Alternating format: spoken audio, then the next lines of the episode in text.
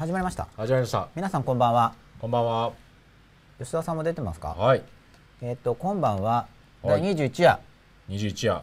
吉永健一の声も真っ裸、はい。ということでまた始まりまして皆さんよろしくお願いします。今よろしくお願いします。17人ですね。はい。ぼちぼちと。で今日は、はい。実実はあのブログ記事にアップするの忘れてきちゃって。ほはい。まだ先週のブログ記事も実は出ていません。ううん。ひゅーっとか言って。吉田さんがだから実はブログ見てないとかメルマガそもそも撮ってないことまでさっき分かったんで撮ってないんですよねそもそも。読んでないとかじゃなくて。いやいや。いやいや。いやいや。いやいや。最近はちょっと撮ってないですね。解除したんですねじゃあ。最近撮ってないってことは。まあでも僕もやってたんですね。バシバシ解除してくださいって毎回書いてあるんであバシバシ解除してくださいって書いてあるんじゃなくてこっちから解除できますよって書いてあるんですよ。ななんかいろいろいろやられてるじゃないですか、うん。ね。メインメールマガ公式メールマガで。うん。あそうなんですよ。そう言わなくちゃ。は兄弟塾講師じゃなくて合ってるか。兄弟塾講師じゅんさんっていうアメブロガーのあ方ああそれ見がましたいらっしゃって。あそれは見たんですか？見ました見ました。あれそれブログで？ブログでブログで。ねその兄弟塾講師じゅんさんとの対談音声を今日メルマガの購読者さんにプレゼントして。あはいはいはい大学受験談義。はい。はいついに兄弟対ついに吉永健一も受験の話をし始めたかみたいな。すぐしそうなんですけど、東大家庭全然東大家庭教師全然受験の話しないみたいな。日々の仕事ではやってるんですけどね。ね。家庭教師の現場では当然。うん。全然その話しないんですけどみたいな感じだったんですけどね。はいちょこっとやりました。うん。で29日に今度改正番長さんがはいはいはい。来る予定じゃないですか。この番組に。この番組に、はいで改正番長さんが受験の話をするかもちょっと会うまで分かんないですけどね、そうですね、うん、全然。全然分かんないですね、はい。多分その家庭教師とか塾講師とかだと、はなんか普段なんかもう受験の話ばっかやってるから、うん。なんかもういいみたいに多分、うんうんなってると思うんですよ、うんはいはい。普段はいいみたいな、はい。でついつい言わないっていう、うん。まま来てる感じはい。ですね、うん。なんですけど大学受験について対談音声を今日配ったので、まあ、よかったらメルマガ読者の方は聞いてくださいでどういったことなんですか？どういったことなんですか？兄弟に受かって塾講師をしているじゅんさんですよ。えー、兄弟家庭教師が教える。兄弟塾講師。あきょ兄弟塾講師。じゅんさん。あアメブロガー。それがもうちょっとネーミングなんですか？ネーミングでしたね。兄弟塾講師じゅん。純は JUN ですね。はもうビンゴですね。その通りなんですけど純さん大体 JUN って書きますよねなんか。僕の知ってるじゅんさんは全員そうですね。ですよね、一応可能性では JUNN っていうのもまあ あるとは思うんですけどワープロ入力ですか？みたいな、そうですね、うん、N1 回押すだけだそうとですね。アルファベットになっちゃうんでみたいうな。そですね、うん。ね。8割方9割方純さんは。僕は9割より高いですけどね吉田ねさんの知り1割違う人がいるんですね。いやいやいや。8割9割だからいや僕も知ってる中では 10%, 10から20%違う人がいるから だいぶ違いますよ。8割9割と。なるほど。じゃあ100%ということで。ほぼ100%じゃないですか。8割っていうと我々が知ってる中では結100%ってこと。うん結構違う人いますからね、うん。8割までいっちゃうと。でまあこんな話はどうでもいいやって多分みんな思どんなってると思うん話をしたんですか？それで。あえそまだそっちですか？ちょっと聞かせてくださいよ。音声聞いてくださいよ。ああ。の E 判定からのあ兄弟合格、はいはいはいはい。あそっち系なんですね、うん。で実際んさんがはい。一郎の時のはい。秋の模試で E 判定だったらしいんですよ。なるほど。一応 E 判定っていうのは予備校的には無理だろうっていう、うん。そういうまあ予備校的な模試の、うん。うん結果としては兄弟ごめんねのっていう違反定だとどれぐらいなんですか？どれぐらいなんですかっていうちょっと、行ける大学がないレベルなんですか？そんあそれは E 違判定はあそれも音声で言ったんですけど、E 判定ってあのギリギリの E 判定ギリギリの人から、どこまでも下な人まで全員 E 判定なんでただおそらくんさんは、はい。大学要するに兄弟とかってしなければ、うん。まあ、別に全然受かりますよとか、うんっていう感じだったと思います。なるほおそらくは、どなるほど。はい、データレベルでは知らないんですけど、はいはいはいはいはい。あくまで兄弟の中のいいねいい判定兄弟の E 判定、いい判定ですね、まあ、だけど E 判定は E 判定はい。でそこから、まあ、受かったんですけおどう。なんで E 判定なのに、諦めないのか。はいなぜ、まあ、なぜなぜ兄弟かまであまり話せなかったんですけど、うん。まあ、どうやってうんどういうふうに考えて諦めないでそのまま行ったのかとか、いついい判定だったんですか？一郎の秋。あなかなかギリギリまで。聞いてないじゃないですか全然。言ってますよさっきかあら、本当ですか、うん。ギリギリまで。本当ですかとか言って。あ本当ですから。なるほど。証拠も残ってますから。あ なんか始まりからずっと責められてる感今じが日今日ちょっとあれなんですよ。あ推し強くやってみよう。なあなるほど。そういうあれなんですね。いろいろキャラ試してて、はいはいはいはい。常にいろいろ試してはい反応を確認して修正という、言ってる通りにやってますから。じゃあ今日じゃあ今日はちょっと強めの強めの。強めの。はい。これは一応あのターゲット層の年齢が上がっていることに対応しております、なるほど。で今日のテーマいきますか？あとあと今日あ塾講師の対談音声と、あとあれですよ。春日向さんと藤沢恵美さんとのはい。感情についてのセミナーがい池尻大橋ではい。あるんですよ。あこれ見ましたよね？前回僕はい。で今何人ぐらい待ってるかとかよく知らないんですけど僕あは多分まだ空いていると思うんですね。なるほど。おそらくはい。コンセプト的に。まあ割引価格が今月中なんで、うん。おそらく今月末にはい駆け込みというか、なるほどうんになるんじゃないかな推測ですけどね。いつやるんでしょう10月10日です。10月池尻大橋。なるほどあと9月29日にえ番長さんが来る。これも言いましたよね。やりましたまあそれぐらいでしょうか。はい今のところは。はい。ということで本編に入りたいと思います。はいあ声がダブりますってきてますよまたまたエコー入ってるんじゃないですか？なんでだ？うわからないけどーんなんででしょうか？一文字とですね。で今日は、はい。今日のあそうそれで一応吉田さんの周りの意見でうん。なんかこの番組難しくてダメだねとかって意見があったって言ってたじゃないですか。あれ言ってませんでしたっけ？難しい難かダメだねですかまあ難しいなんか難しいね。でもわ分かりにくいねみたいな。前前回は前回はよくあれそれでもまだ見続けてくれてるんですか？難しいけど。あいい人あ、まあ、ですね、反強制的に。ああ。反強制的にまあでもうん見たらいいことあると思って話してるんですけどはい。でまあ僕の性格としてはい。難しいって言われたから、うん。ちょっともっと難しくしてやれっていうことでですね。いい性格した あマインドシェアじゃないですね今日は。うんそうそう。もっと難しく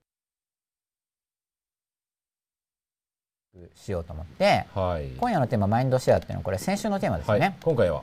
今回はですねはい。打ってくださいね。打ちますよ。客観性という幻想。波人間が対立する背景波長い。あえてもっと難しくしてみました。みみ文字ベースで見ますか？えー客観性という幻想、ニョロ、人間が対立してしまう背景ニョロ。なんかもうもう二段階ぐらい難しくしてみようかなっていう。対立して？しまう。う背景。背景。背景。バックグラウンドニョロ。によニョロ。なんですよ。ろはい。ちょっと最後文字ちっちゃくしない。声が出ないっていう。声が出ない。はい、声がダブルっていう後で声が出ないっていう。ツイッターが。入っておりますが。テーマ入りました？長すぎて出ないですねそしたら客観性という幻想だけでいいですよ。うね、ちっちゃくしますよ。うん。はいということで21話は今日はですね客観性という幻想というテーマでお送りしてみたいと思います。でまず、まあ前から前からっていうか何週間か前からなんですけど、まあ、客観性という幻想っていうテーマを聞いてあこんな話をするんだろうなきっとっていう。ちょっとそこをまずはい。少し考えてほしいなと思って、はい、うん。客観性という幻想、うんなんかもうこれでちょっと、ん。あそうか。僕そもそもこれ再生してなかったですね。ごめんなさい。一応音チェックしてもらっていいですか？はい。一応こっちでは。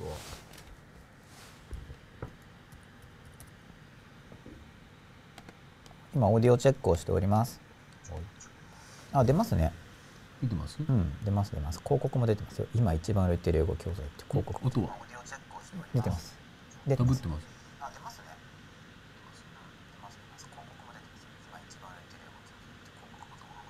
いやダブってないですね。んダブってますあこれはこの再生してる音が入ってるからじゃないですか。ああそうかそうかそうか。大丈夫そうですね。大丈夫そうです、はい。あの音おかしい人がいたらまたツイッターで教えてください、はい。お願いします。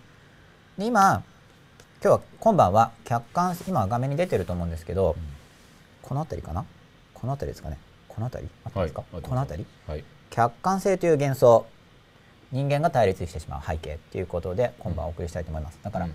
客観性という幻想っていうタイトルを聞くだけで、うん。ああこんな話かなとかうん。いや俺はこう思うんだけどとか結構出てくると思うんですよ。はいはいはい。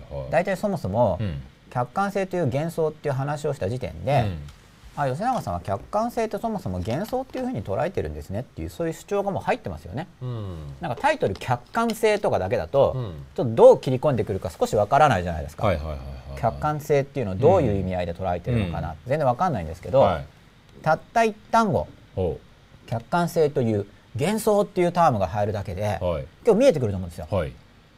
うん。うん。でさらにはい「という」までつけちゃってるんでほ「という」っていうのはう、うん。あののよりも意味が狭いんですよ。原告の授業みたいでしょ？はいはいはい。難しくしてるから。ほ原告っぽくないですか、ううん。原告っぽいすね。原告でありますよね。はい。のって意味が広いよみたいな。うん。うん。でのっていろんな意味があって所有とかうん。同格とか、まあ、うん。文法用語は人によって違うんですけど、うん。というっていうのはのより意味が狭いですよ。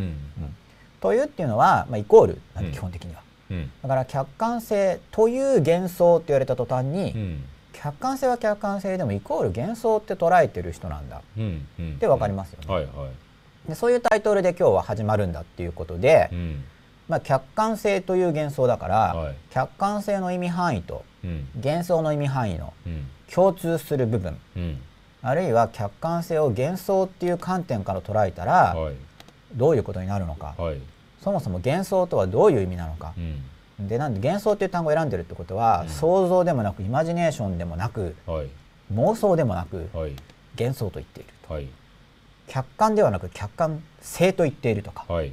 まあ、この辺りからうん。何を話すつもりなのかなと。はい。いうのをはい。想像するとするじゃないですか。はい。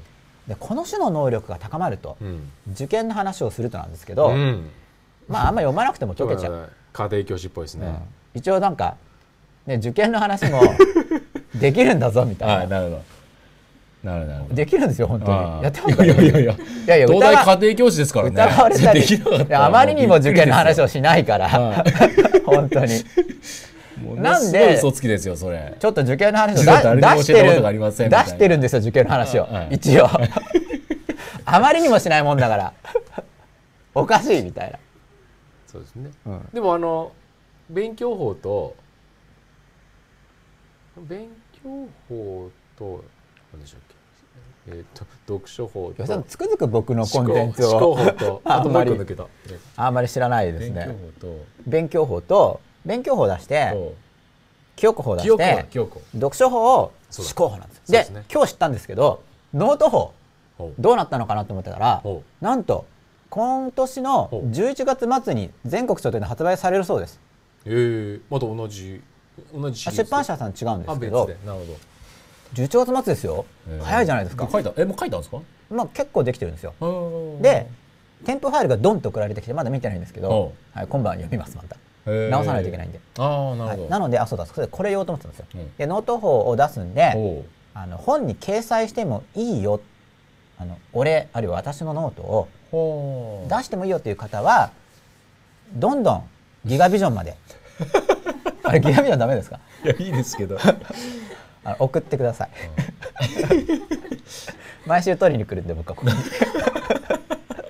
コピーかなんかですか？あもちろんコピーですよ。本物渡しちゃったらあれじゃないですか。なるほど。まあ、ただコピーだともしかしたら書籍に載せるときにあのクオリティが低いと印刷が載らないんでまあ、でも再現して載せるとかいろいろあると思うんですよ。あまあ、だからうん。コメントしてほしいなっていう人はぜひ、はい、送っていただければと思います。はい。何人いるかわかんないですけどねということでそろそろツイッターを見るとはい。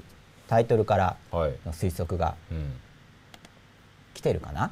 喋り続けてるから来てないでしょうかね。うん。あ一人だけ来てました。はい。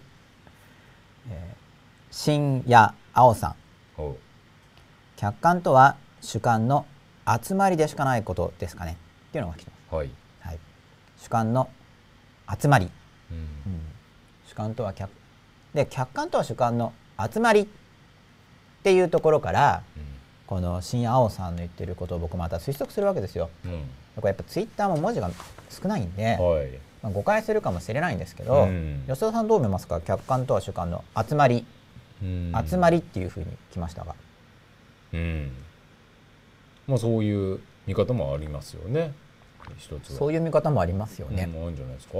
吉田さんの解釈が全然わかんないですいねや今日主観で集まるでしかないという考えあー。もあるとは思いますよね。まあおそらく主観の集まりっていうことは、うん。いろいろな人の主観のうん。集まりの意味にもよるんですよね、で主観ってまあ多様性があってうん。幅があると、うん。うん。で全部集めちゃったら、まあ、何でもありになっちゃいますよね、うんうん。そうするとだから集まりって言っても、まあ、ある程度の共通部分うん。いろいろな人の主観のそうですね共通部分を指そうとしているのかなって例えば思うわけです。ツイッター見るときに、うん。集まりって書いてあるだけだと、うん。純粋に文字通りの意味だと、まあ、うんちょっと客観性っていうのと違くなっちゃううん。から、うん。ってことは、うん。言葉足らずでなぜならツイッターで文字数が少ないから、うん。集まりと書いてあるけど集まっている中のうん。共通性が高い部分をうん。指してるんじゃなかろうかとか、うん。まあ、こういうふうに解釈していくわけですね。で、まあ、この解釈って話までも入ってきてるんですけどこれはこの真っ裸の話でいくと、はい。まあ理解共感っていうテーマが出てきてますよね。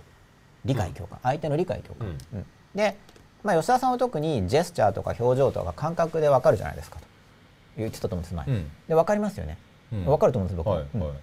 でさらにその言葉。言葉からも分かるんで、うん。まあ、これ解釈とかやってると、うん。相手の発言から相手の心が見えてくると、うん。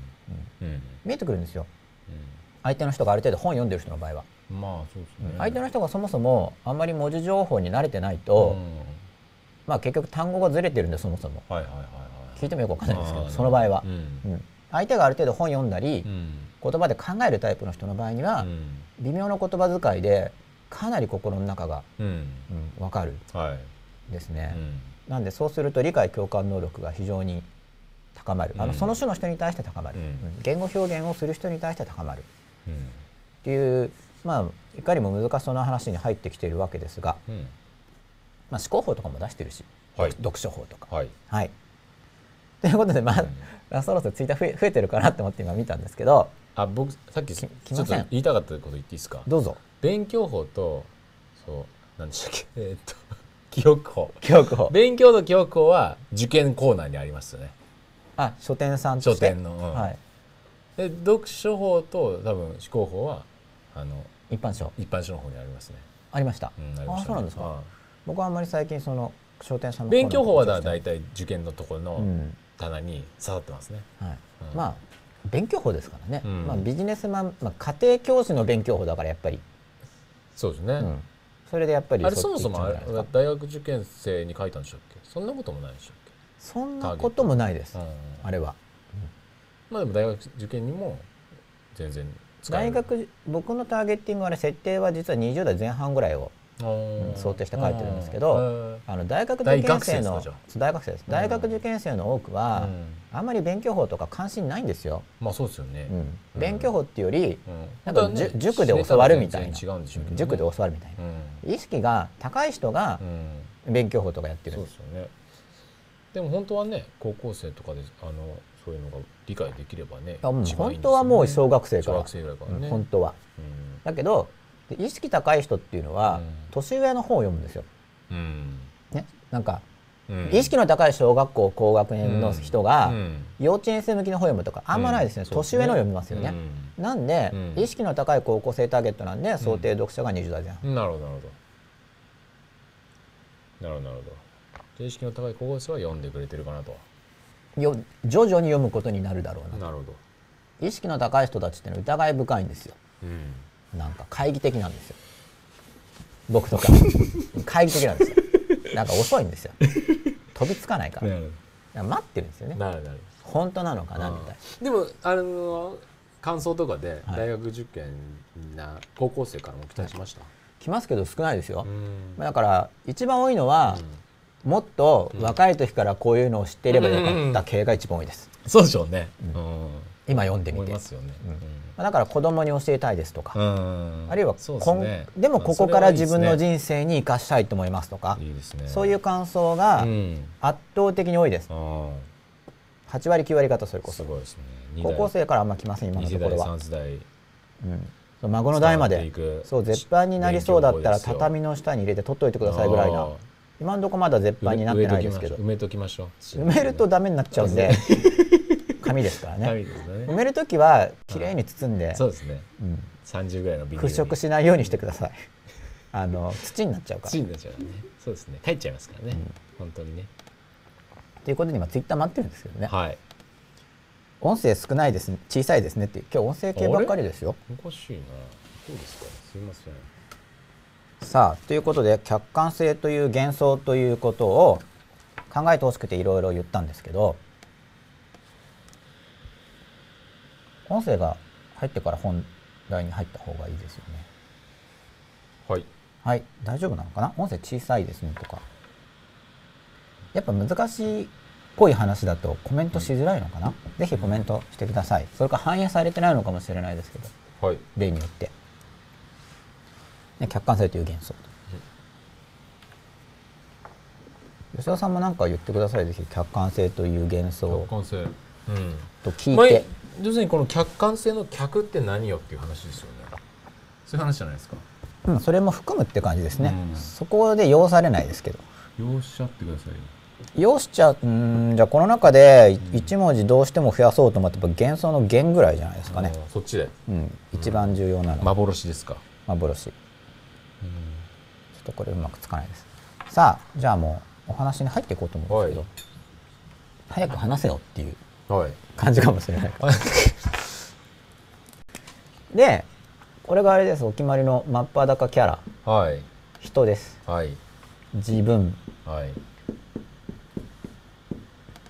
でそれでもうこのモデルも前言ったんですけど、はい。まあ、私たち一人一人。はい。あそう。で理解共感するときにはいなんでこういう話が大事かっていうと、はい。基本的にはい。人間ってどういう存在なんだと。うん。っていう部分を押さえておくと、はい。理解共感しやすいんですよ。だって人間だから。はい。これは分かりやすいですよねここは、はい。そもそも人間とはどういう存在であるか。はい。っていうものを、うん。まあ、完璧にはこれ分かんないテーマですけどね、はい。ある程度うん。なるべく押さえておくと、はいよく分かりますよね。相手のことが。うん。相手が人間である以上は、はい。っていうところがうん。あるんですね。だから人間って何だろうっていうテーマがいいのは、はい。よく分かると。うん。自分のことも相手のことも、はい。だからいいんだってイメージしことなんですよですね。で、うん。じゃあまた受験の話に引き付けて言うならば今日は先生モードですね。今日は先生モードですよ、はい。もうタイトルがそうですから、はい。ああなるほど。小論ですかみたいな。もああなるほど。なるほど。うなんか、はい。真っ裸を真っ裸深夜番組の真っ裸を見てたら、はい原告が上がったよみたいなよくわかんない人が聞くとよ意味わかんないみたいはない。感じですよね、はい。深夜の真っ裸を見てみたい、はい。いいですね。深夜じゃないですかまだ今回は。それではい。そうだから、はい。多分歴史世界史とか学びますよね。はい。日本史でもいいですけど、はい。じゃあなんで歴史を学ぶのかっていう、うん。歴史を学ぶ意義とかっていうのもよく問われるんですよ。はい。問われます。はい。まあ小学校でも中学校でも高校でも問われるんですよ。うん生徒からも問われる。先生も問うてきます。まあ大体そうですよね。我々はなぜ学ぶのか。ででそうそう生徒も聞いてきます。なんでこんなにやらなくちゃいけないんですか、で先生が説明しますけどまあ大抵生徒は納得しないんですよ、うんそうですね。ん。大体噛み合わないですよね。そんな理由かみたいな、うん。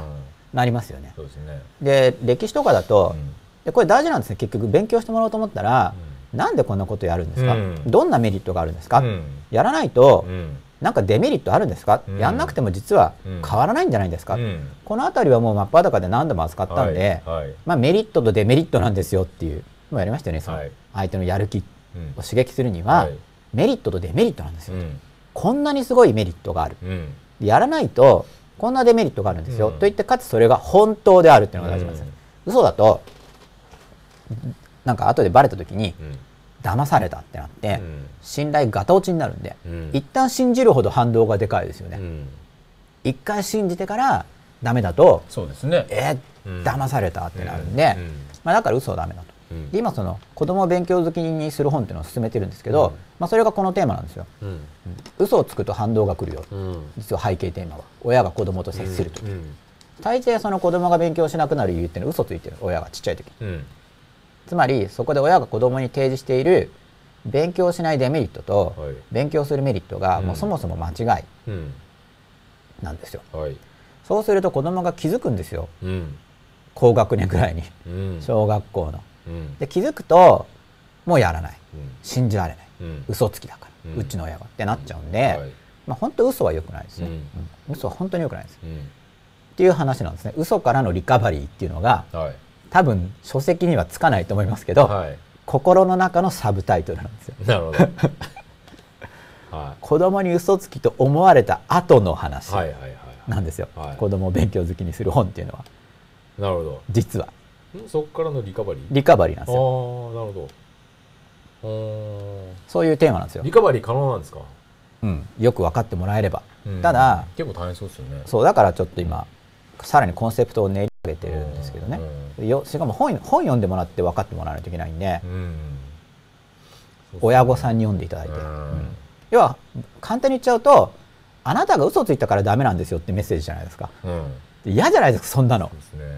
なんか嘘つき親であった自分みたいな、うん。そういうテーマですよ、うん。なんでそこはあんまりあんまりズケズケと言わずに。あ言わないんですかそこ明言しては言わない予定ですけど。分かんないですけどね、は言っちゃうのかもしれないけど今後の企画の進展によっては、一応今のところはそれはまあこれ真っ裸見てる人たちとかが知ってるから、まあ、そうやって聞いて読むとあーって分かるんで。だからこういうこと言ってんのかな。見える、まあ、安いです。こういうこっちの方がだから終着点だから、はい。あくまで。これ最後の話してるんで、もうこっちで。はいそれで、はい。そういう歴史の意義とか、うん。これなんか答えやすいかなと思って出したんですけど、うん。客観性という幻想って言ったらなんか誰も答えてくれないから、うんうんうん。歴史を学ぶ意義とかだって答えやすいかなつながってるんでやっぱり。あつながってるんですよ。はい。でででも誰も書いてくれなかった。音声小さいですねまだですね。はい。はい音声小さいですねでこっちに出てないだけですか？吉田さんの方がいつも反映されてるじゃないですか僕の方もちょっと今掃除さんの音止めてるんで。で歴史を学ぶ意義とかで、うん。あのありがちなこと言っていいですか？はい。ありがちだけど結構みんな聞き流すやつ。えっとね教訓。ってうん言いませんか？うん。歴史から学ぼうみたいはいはいはいはい。な、ね、なんかひ人々の犯した過ちを学び、うん。同じ過ちを繰り返さないのが現代に生きる私たちのはい義務なのですみたいな、うんうん。だから歴史から学ぶんですよとか言って、はい。でみんなグーみたいなまあそうですね。全然ピンとこないな、割と上位ランキングする説明方法ですよね。うんなんかよく聞くけど、うん。てか先生本当に学んでんのそれっていう。あの今日は厳しいですね聞いてる側か。ら見ると。うん。なんか大げさすぎるよって思ってると思うんですよ、かん。歴史の教訓って別に俺関係ないからみたいに、思いませんか？普通の一中学生一高校生を考えた時に、っうん。ていうか本当にその歴史の教訓から学ぶ人材育成するつもりで教えてるみたいに、うん。まあ、そこまで言語化してないと思いますけど、生徒側は、まあ、そういう疑問を普通は抱くと思うんですよね、はい。あの言語化してないけど。そうですね。感覚的に。うん。そうですね。っていうか先生はその先生学校の先生っていう職業をするにあたって歴史の教訓を生かして生きてるんですかと。言語化はしないけどそう思うんですよ感覚的に僕は言語化するタイプですけどね。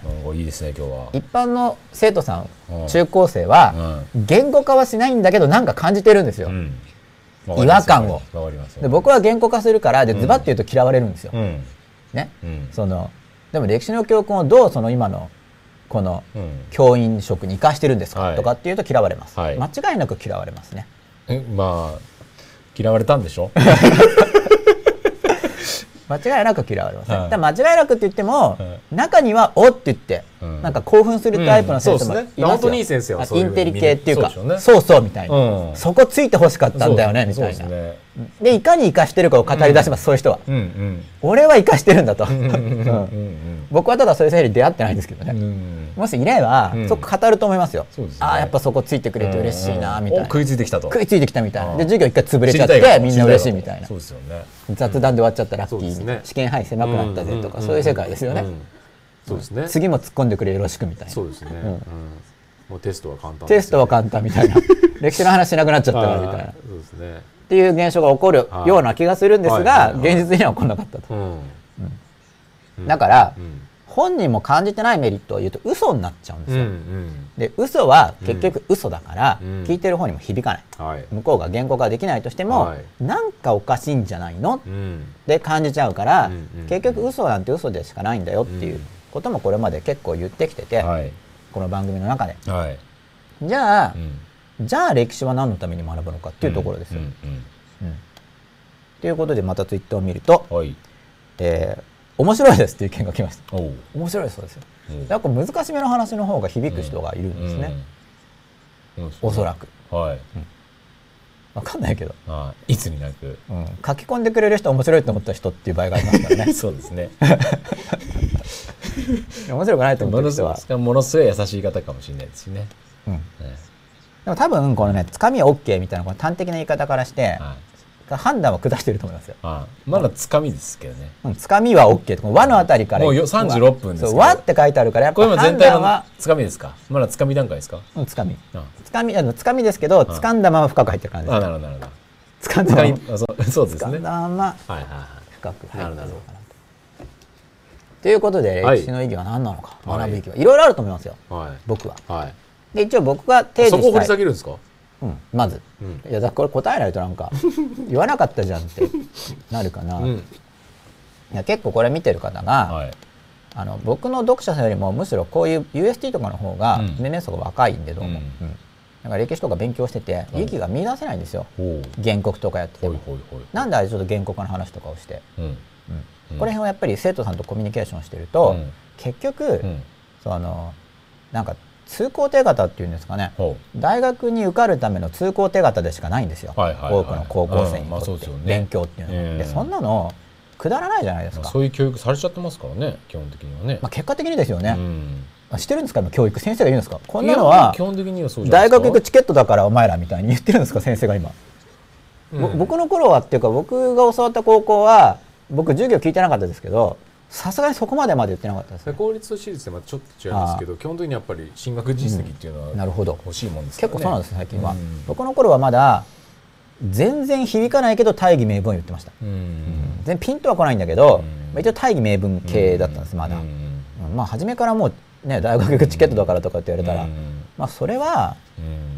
その場合だけどそのチケットのメリットを正確に説明できれば燃えるかもしれないですけど、でもその深い部分には全然響かないですよね、うん。うん。所詮はなんか学歴のチケットみたいなレベルだとしたら、まあそうですね。そう。でその深いレベルっていう話についても、まあ、一応もうマズローの話とかもしてあるんで、一応マズローのモデルもいろいろ批判されてますけど、うん。まあ、便利なんで、うん。じゃあ学歴っていうチケットは、うん。じゃあその5段階で言ったらどこの層を狙った言葉なのかなとか。うん。そういうのを考えるといろいろ見えてくるんですよ心理が、うんまあ、安全欲求ですよね基本的うに、ん。安全安定欲求。っうん。ていう段階でしかないんで、うん。まあ、そんな深くないんですよ。響くうん。心の層っていうのは、うん。ででですよ。はい。じゃあなんで勉強するのかっていうのにつはい。ながってるんですけど、うん。なんでその世界史とか歴史をやるんだと。はい。でですね、うん。今ツイッター見たんですけどやっぱないんで、うん。一応僕はどう思ってるかというと、おまあ、僕はどう思ってきたかというと、はいはい。なんで勉強するんですかと、はい。僕は基本的には人間性の理解、うん。うん人とは何だっていうのを分かりたい。っうん。うん。うん。ていうことなんですね、うん。僕は。で歴史を学ぶと人間の心の動きが分かる。うん。うん。分かるんですよ。うん。で別に歴史じゃなくてもいいですよ。映画を見ても小説を見ても、うん。まあ、いいものであると、うん。ひ人って何だろうっていうことの理解が進むんですね。うんそうすると自分で自分のことが分かり、うん。他人のこともよく分かってくるんですよ、前よりも。うん。そうするとうん。ああよかったっていうのはあの自分自身と常に一緒にいるし、うん。まあ、僕はあんまり人と関わらない方とは言っても他人と会いますよね。そうするとやっぱしょっちゅう人と会うから、はい。その人間性を理解するっていうのは、うん。なんか結構メリットを感じられるんですよ実際は。うん。あの本当に分かってるなって場合は。うん。自分の感情が見えてきたり、うん。相手の人の感情とか動機とかが見えてくるようになると、うん。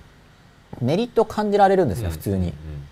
分かるから、うん。ああだからこうなのかっていうのが見えるっていうのは便利なんで、うん。すごいメリットを感じやすいんですよ。だから世界史とか勉強したら、うん。うん、なんか誰かが自分の夢とかを語っている時とかに、まあ、その動機が見えたり、うん。まあ、おそらくこの後こう展開するだろうなこの考え方の人生はとか、うん。なんかそういうのが外れるかもしれないけど、結構自分なりに見え始めるんですね。はい。でそれってなんかそこにこう快感っていうか自分の上昇っていうんですかね、そういうのを感じるんで、うん。結構メリット感があるんですよ。うん。日々、うん。日々使えるから。はい。日々使えるからメリット感。はい。っていうのが、うん。結構僕が感じているメリットなんですけど、はい。思想哲学、はいはいはい。歴史、うん。宗教、うん。うん。この辺りやっぱり人間を理解できると。うん。でその人間を理解するっていう文脈の中で客観性という幻想っていうのも、うん。またその人間って何なんですか、うん。人間はどういう心の働きを持っているんですか？うん。っていうことを、うん。まあ、理解するといいですよねって文脈の中にあるんですよ。はい。客観性という幻想っていうのが把握できると、うん。人間の心の働きがうん。より分かってくる。うん。で大体ここら辺の話になると、ん。客観性という幻想とかってもう世界とかっていうタームとうん。伝わってくるんですよ。つながってくるんですね。世界。もう本当原告とかあの小論とかうん。でやるようなこう世界。うん。世界史とかの世界とはまた違うんですね。うん。あの A さんの世界 B さんの世界 C さんの世界ってありますよね、はいはい俺の世界私の世界、はい。一人一人一人人間は世界を持っている。っうん。ていう世界なんですよ、はい。っていうところまで、うん。まあ、ここまでが導入ですね。ここまでが導入書いてきましょうよそれは。もう行きましょうよ。これ導入導入。えじゃあツイッター見ようと思ってまた。話してると見れないんででやっぱ何もないみたはい。いな、いや行きましょうよ。その今。何もないですね。今切らない方がいいですよ。切らない方がいいですか？いや行きましょう行きましょじゃあちょっとうはい。お水飲んましょう。しますね、入ってきましょう。本題ですねここから。今日の。ここからが本題、はいはい。でじゃあ導入いらないかっていうと大事だと思って話してるはいはい。い導や入を抑えて導入の文脈の中でうん。聞いてほしいなっていうことなんですよ。はいはい。でうん。自分っていうのがいた時に、はい。まあこれも絵ですけどね単なるこう自分っていうのがこう世界を見ているこううん。天球みたいなものですこれ。はい。自分から見るとこの世界っていうのが空とかを見るとうん。一つのドームっていうかはいはい。球みたいに見えますよね。そういう世界の中に自分はいるとうん。感じマイワールドですね。感じるわけです。はい。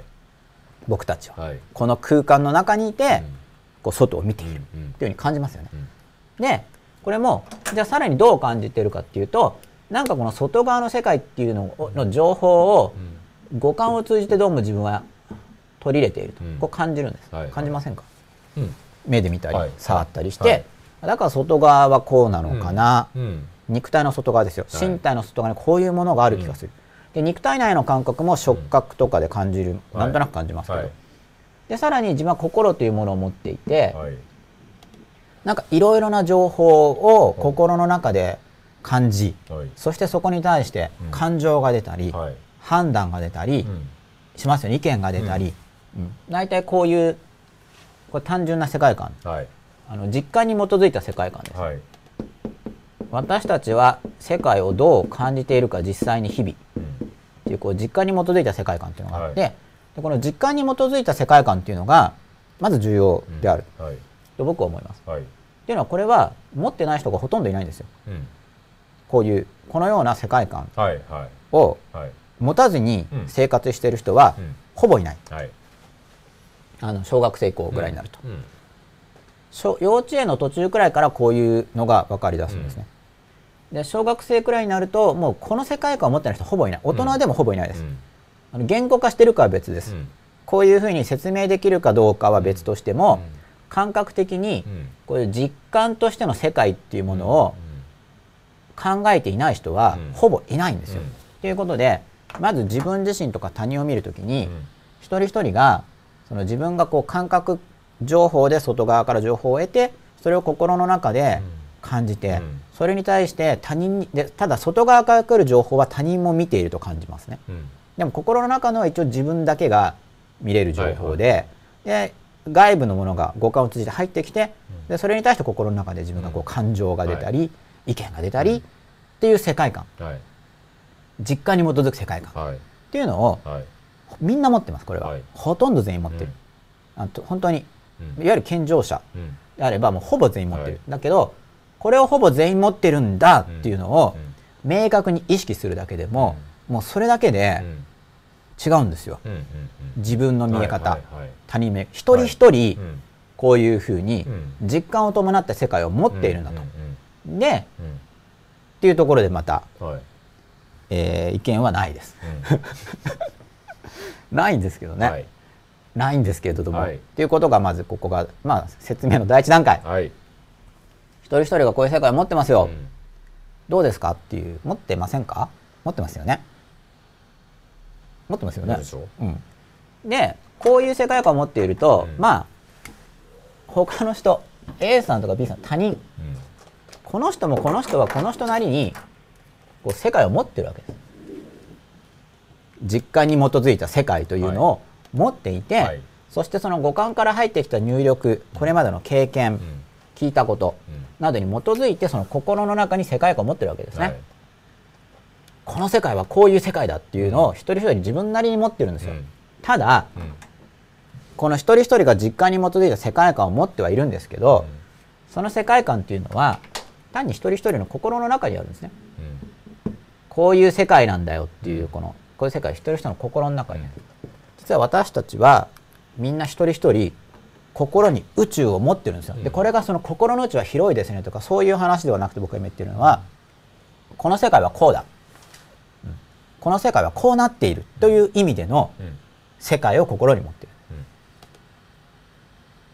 ん。その比喩として心の広さは無限大ですねとかそういう意味で心に宇宙があるっていうんじゃなくて、この世界はこうなっているものなのであるとうん。いうことを言語化しているしていないにかかわらず、心に抱いてるんですね、うん。一人一人が心に世界を持ってるんですよ、うん。これがまず重要です。はい。客観性という幻想というものを理解するモデルとしてうん。一人一人がうん。世界を、まあ、宇宙全体なんですけど、うん。ただみんなが抱いてる世界ってあんま宇宙って入ってないんで普通の人には。うん。夜空ぐらい。感覚。実家に基づいた世界の中では、うん。まあ、基本的に日常体験メインの世界。うんというものをうん。一人一人が心の中に世界を持っている、はい。うん。これが大事です。うん。まず。でもまあそれぐらいまではみんな多分ある程度なんか。そう言われればわかる、うん。うん。どの程度意識してるかはまた別別,、の、別としても別もまあ多分そこまではねある程度。理屈では分かってそう理屈ではわかる、うん。でこれが大事なんですよね、うん。まず理屈でわかる、うん。で面白いことに、うん。その理屈で分かった時に、うんきちんと理屈で分かり出すとあの感性が変化するんです実は、なんで、うん。まあ理屈だけでダメなんだよって言いますけど、じゃあダメってじゃあどこまで分かればいいのかって言ったら理屈で分かった結果自分自身の感性が感じ方うん。感覚感覚レベルで感じ方が実際にどれぐらい変わるか。うん。例えばこういう話を聞いた時にうん。あの他人を見る時のうん。感覚がうん変化が生じるんですね、うん。あのモデルが。理屈理理性でうん。しっかり捉えると、うん。もう感覚が変わっちゃうんですよ、うん。実は一人一人が心の中に世界を持っていると。うん。ということで自分自身が抱いている世界というのも単に自分の心の中にしかないうん。っていうことですね、うん。これ理性的に把握する、うん。ところがこれを理性的にきちんと把握すると感覚が変わるんですよ現実に、実感として。うん。でそこまでの感覚の変化を起こすときに、まあ、別にこういう話もでこれはただじゃあ哲学みたい哲学者みたいな人全員これを支持しますかって言ったらそんなことは全然ないんですよ、非常に素朴なうん。うん話なんですねこれは、いはい。ただ、うん。まずこう素朴なレベルで、うん。まあでもこういう話も書いてあります。うん。あの入門書みたいな、う特定の思想家っていうよりは。んはい。で、はい。でも多くの入門書を読んでほもう。感性が変わるところまであんまいかないんですよ。うん。文字で読んでも。はいはいはいはい。だから原告とかをやることで、うん。原告とかをやるとそれ本読んだ時に本当に実感が変わると、哲学書を読んだら感じ方が変わるんですよ。うはい。で宗教書を読んだら感じ方が変わるんですよ、それがいわゆる信仰心とかじゃないんですよ、うん。そういうんじゃなくて、うん。実感が変わるんですね、うん。でここはだけど体験してないと分かりにくい。うん。原告とかをやると文字でそういう感性まで変わるんですよ、きちんとやればですよ、うん。なんかこの選択肢の選び方とかそういう次元で無理だけど、うん。はっきり言って、うん。でそういう体験もしてほしいんですけど、うん。こういう音声とかでやる意義というのは、文字を読むだけではうん。感性が変わるところまでいかない人でも、こうはいやって音声でやっていくとうん。変わりやすくなるもっと、うん。なんでそういう体験をしてほしいなとうん。いうのを望んでいるんですね。はい。これ僕の望みなんですけど、は でなんかその先には、はい。ね、そうするとちっちゃい岩波文庫みたいなお本を読むだけでほ感性が変わってしまうと。で楽になる人生が、うん。だからなんか難しい本いわゆる。うん。難しい本読んで心が重くなる人は読み方が間違ってるって僕は立場なんでううん。軽くなんなかったらおかしいと思いますよっていう。それ読めてないから重くなるんじゃないですか読めてなくて訳が分かんないから重くなるんだと思いますよっていううん。考え方なんで。で一人一人が心に世界を持ち運んでいる。うん。私の世界を。うん。ところがですね、あやっと意見が来ましたよ。おう。深いっすっていう。大茶子さんから。いや今日の話は深そうに。深そうに。もうそかんなんか。深そうに話してるんですか？あえて今日は。深そうに。テーマ自体は一応前から分かんないですけど深そうに話してるんですよ。なる今日は、でもいやなんか実際ちょっと頭良くなって、ほどはい。本当に。変わると思いますけどね。原告の点とか本当に上がると思思ってますけど、まあこれは検証しないと分かんないですけどね、大茶子さんあのブログでの紹介ありがとうございます。僕の思考法が渾身の一足っていうことでご紹介くださいました。大茶子さんが。ありがとうございます。それでですよ、はい。私たちは世界を持ち運んでいる。はい。でここで切ってもいいんですけど、続きは次回みたいに。えー だってまだ全然全然いかないですよね。あ。でまあこれ解題アプローチ。あはい。題名から攻めますよってアプローチのう今発展版で今解題の準備の話をしていると。どうですだからこれ客観性という幻想だってまず、はい、はい。客観とはこうで、かはでじゃあじゃあ吉田さんのでいくと客とはこうで、いはい。観とはこうで、はいはいは性っていうのはこういう意味で、いはいというっていうのは実は日本語としてはこういう意味でして、はいはいはい。幻想の幻というのはあこういう感じでですね。そうっていうのはこういう意味で。で幻想っていうのはこういう意味の熟語で、うん。みたいなのが解題アプローチですよね。題名をしつこくやっていって分かると、うん。解解題解題題。解題ってどういう字ですか？解題っていうのは、う題名を解剖の解ああなるほどなるほど。こうはいはいはい。ナイフとかで細かく砕くああはいはいは題を、まあ、解題するというか、まあ、あのあうん一般書みたいにキャッチーな題をつけるとかそういうのはちょっとかいこういうんじゃないんですけど、まともな本昔からあるような、っていうのは解題うん。題名は要約なんです本当に内容の。のキャッチコピーじゃないから。これこれすることで内容が分かるわかるっていう。わかる、はい、解題っていうかあのうん。解題がから入ることも多い。あの古い本だと。うん。なるほどそこがもう要約だ。ああそっかそっか。題名を順番に説明していくともうそれだけで分かるし、まあ、かつこれ記憶法なんですよ実は。でもそこ勝手に勝手にっていうかやってん。ぶぶれる場合間違ったらどうするんですか？解題がね。あだから著者がやるんです。これは。本来でこれは記憶法なんです。昔からある。つまりうん題名をバシッて出してうんしっかり解題しますよね。例えば僕の今日のだったら「客観性という幻想」っていうタイトルはもう覚えやすい。はいはいはいで「客とはこううん観とはこうはいはい。というとはこう」ってやっていくとこれ記憶法なんですよ。なるほどなるほど。そう客観性と幻想ってタイトルを覚えておくとど順番にこうああなるほど。タイトルベースで要するにある意味記憶法な。んですよ。要するに語呂合わせみたいな覚え方を作らなくても、はいはいはいはい。まあタイトルに入っている。なるほどなるほど。昔のってそうなんです。タイトルに入ってたり挿絵とかもいちいち意味があっておそのここにこんなのが書いてあるのはこういう意味でみたいな。記憶法なんですよ。昔のが。へ最勉強になりました。うん、すごいーいいいですね。いろいろ考えてるんですよ昔の人は。おーそれ説明してくださいよ頭最初に。え 最初に説明してください。今日はあそうか。解体というアプローチで説明していきますって。言ってくれたら全然聞き方違うじゃないですか。あそうか。いやもう前から解題アプローチでやってますよ。やってますよ、そうですか？うん、だからちょ書かなきゃダメじゃないですか。吉田さん何回もやってるうちに多分。こう書いてもらえると。あそういえば吉永さん最近タイトルから入るなみたいに。今ちょっとこう気づきが生じたなとあれ？みたいな。ね。いやちょっと気づきが生じました なるほどねっていう。うん。ね記憶法なんですなるほで、まあ、だから絵とかタイトルとかにこうもう短くまとめたものを作ってしまってそれを細かくやっていくっていうのはあの記憶の原則にかなっていて、どうん。でも確かにそう大量の情報を覚えるには、うん。このアプローチでやると簡単なんですよ、うんうんうんうんそうすると人間の頭にはうん非常に多くの情報量が入っちゃうんですよ。ほ入っちゃうんですこれは、う、ううん。ん、入りそう。入っちゃうんですよ、うん。そういうものだから。なるほで、ど、うん。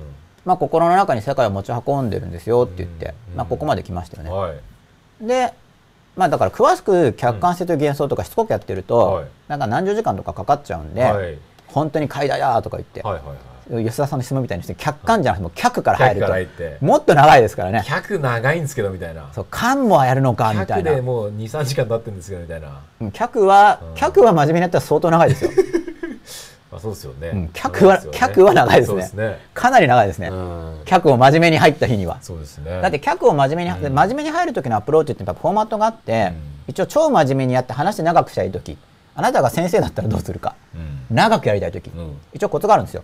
現代になったらあの長くやりたい時ははい。歴史。つまり客。客観性の客ですね、うん。客について過去の思想家東西の思想家、うん。あるいはマイナーなところで東西に入らないけど思想家は、うんこんなこと言ってきているんだと、うん。いうことを自分なりの切り口からうん。一つの幹を提示して、うん。こういう歴史があるんですよ。とかっていうともう1年かかります。なるほど。そうやって作るんですよカリキュラムは、なるほど、うん。へー。これカリキュラムの作り方ですけど、はいはいはいはい。別に客だけで全然1年いける。それは。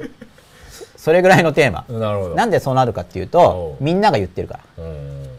でみんなが意見してることなんで、うん。それをなんか一つの俯瞰こう見渡せるようなうん。マップ図に図っていうか考え方にまとめて配置して講義していけば、うん。まあ、2年コースでも3年コースでも別にすぐ作れちゃうんですよ。なんでかネタ元が多いから、発言者が大量にいるから、うん情報がいっぱいあるわけですね。もう元ネタがいっぱいあるから、うんでそれもし発言者の一人を詳しく言ったら一人で1年かかっちゃうじゃないですか、はいはいくらでも長く話せる別にそれは、うん。ってなっちゃうんですよ。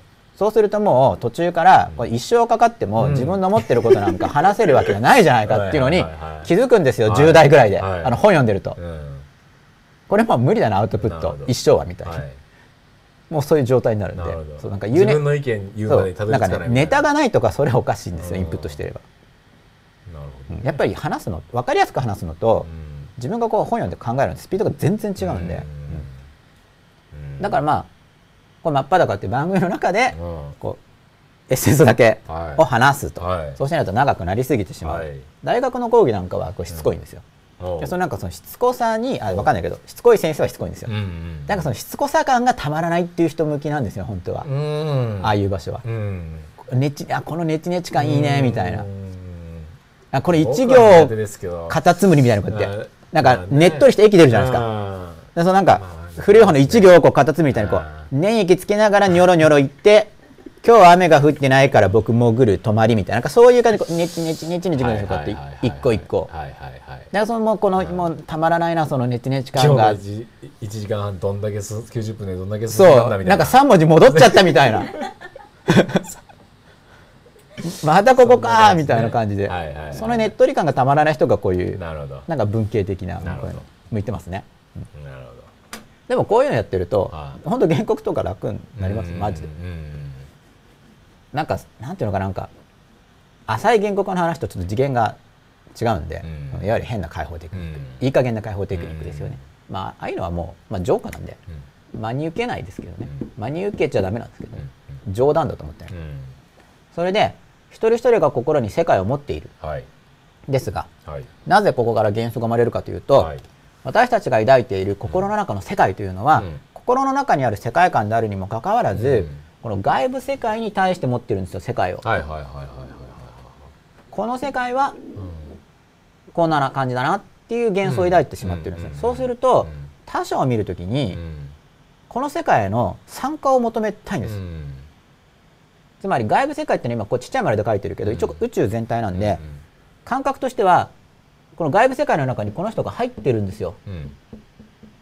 うん。五感の世界では、うん。目で見たり、うん言葉を聞いたりするときには、うん。この自分の宇宙、世界の中に相手の人のうん。映像とか音とかは入ってるんですね、うん。ところがこの人が抱いてる世界観はこの人の心の中にあるので、世界観が共有できてないんです。うん。これいいですか？うん。だからとどうなるかっていうと私たちは孤独なんですよ。うん。寂しい。あのうん。孤独。でこ同じ世界に生きてるように見えるんですよ。うん僕の目の前に吉田さんがいるように見えるんですよ、見えますよ画像で。うん。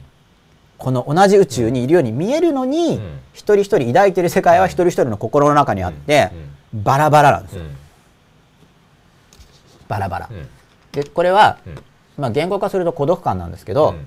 孤立性とか孤独って言われる概念なんですけど、うん。うん。うん。まあ、言語化してない人でも、貴族意識。うん。もうどうしてもこの孤独感っていうものこうこういう構造なんでう、ん出ちゃうんですよね。うん。こうなってるから。うん。なんで帰属したいんですけどところが帰属先がそもそもだから本当ないんです。うん。だって同じ世界観を持ってる人なんていないから実際には、実際にはいない。うん。僕はまあ僕のこれまでの経験ではいない。うん。でこういう仕組みになってるんですね。うん。はい。でちょっと意見を見てみるとあウルタメンのタイトルが多いってことをミックスとナッツさんアンダーバーナッツさん。そうそうそうですね。だからまあ解題とか言っても解題するとなんか見えてくるのはこの書籍が意図しているターゲット層はここの層だろうなとか、うん。まあそういうのは見えますけどね、うんうん。本の内容の要約してのタイトルってのはあんまないです。うん。だからそのターゲット層の心に訴えかけるようなその不安感への共鳴とか、うん。あるいはターゲット層が欲しがるようなメリット提示とかそういうタイトルが多いんで、うん。その本のタイトル自体が書籍の内容というものを抽象的にまとめているという意味での本来の題っていう意味での題っていうのは、最近の本はあんまないんですね。うん。そうですね。むしろ内容とあれが態度が違もうう全然違うみたいな。そうですね。読んだら違うじゃんっていうどっちかっていうと。そうですね。だからもうこれ本だから本な紙はね紙に書いてあるけど、まあ、別物って持っといた方がうん。僕はいいと思いますけどねそうですね。大体作ってる動機が違うから。なかなかね見極めるのが難しくはなってきてますよね。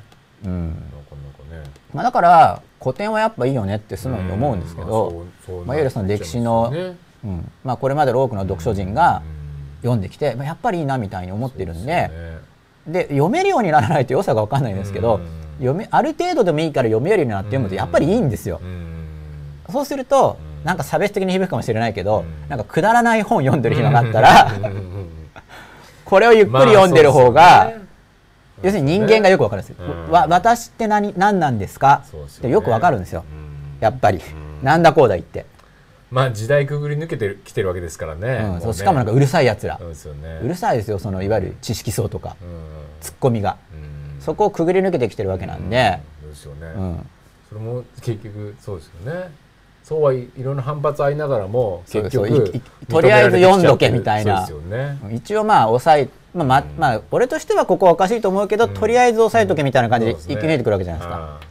うんで次の時代渡してうんまたそう次の時代受け取って。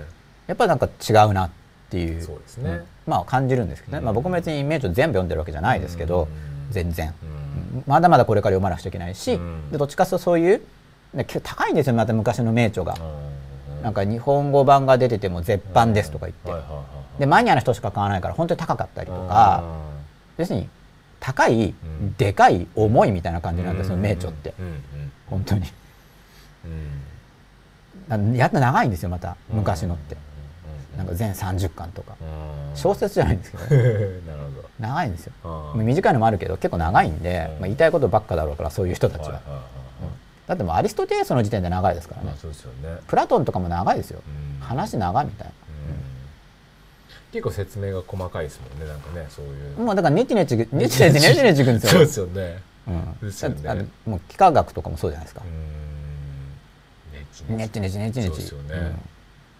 うそこがたまらないっていう人もいる。僕もちょっとそういうそれが勉強好きみたいな感じになるとあそうそうもう。そでこがもうなんかいいみたいな、そうですよねそこ分かれ道ですよね結構ね。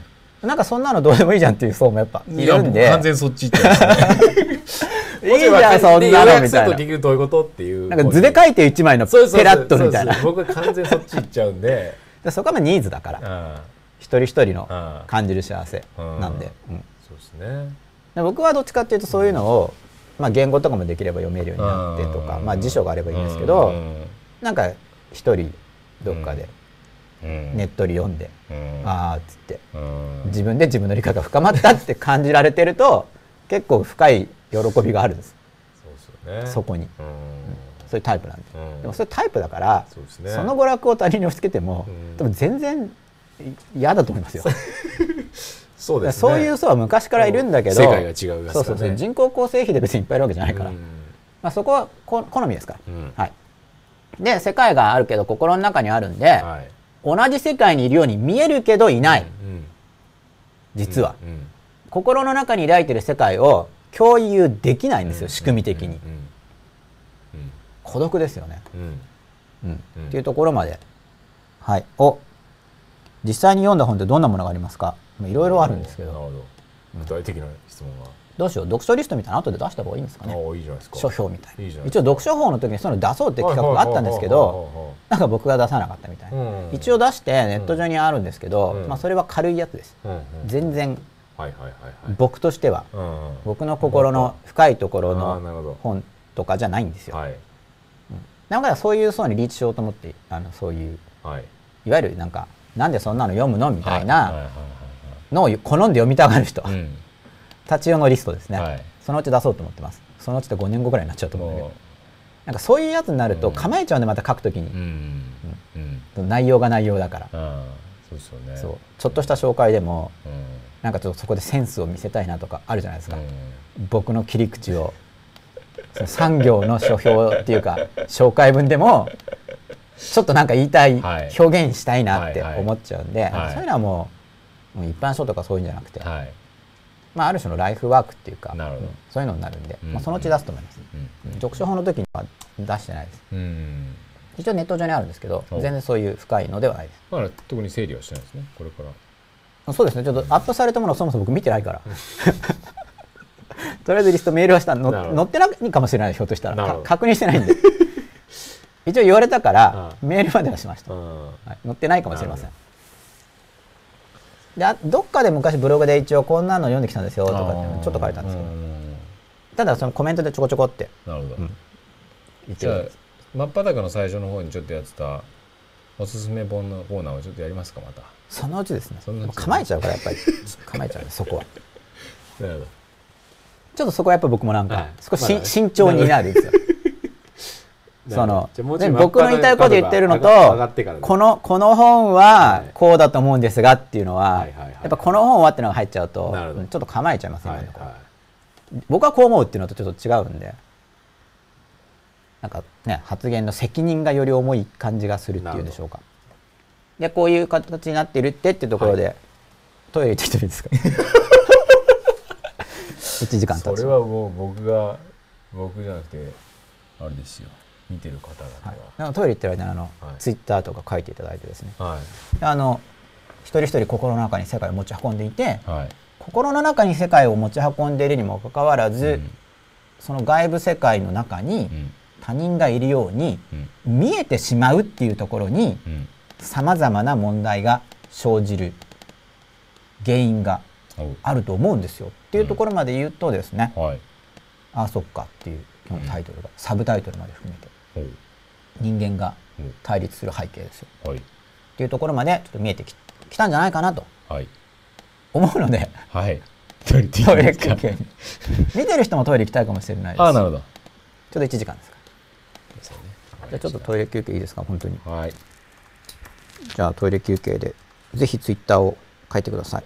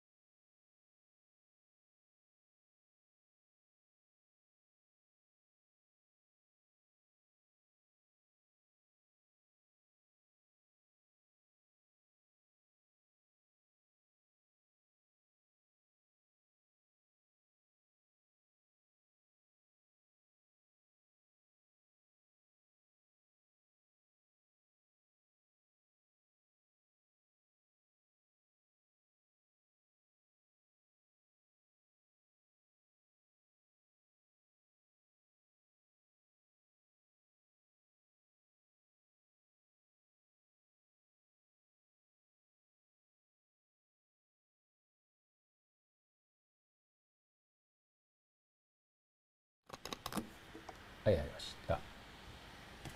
再開ですか？はい。声出てますか？はいやります。そうですね。トイレ休憩に対する疑問がほ今提示されてるんですけど。はい。どういった疑問でしょうか？なぜ吉永先生いつもトイレに行くのか？いつも1時間に1回は行くのか？それとも？っていうところでまた止まってます。ツイッター短いですよこれ。途中で止まっちゃうんで。まあ一応習慣としてあるんですけど50分一コマな人だから。そうですね50分一コマなんで一応し普段が実際。すごいトイレ休憩取れてでも何すごいは褒め言葉だと思いますよ。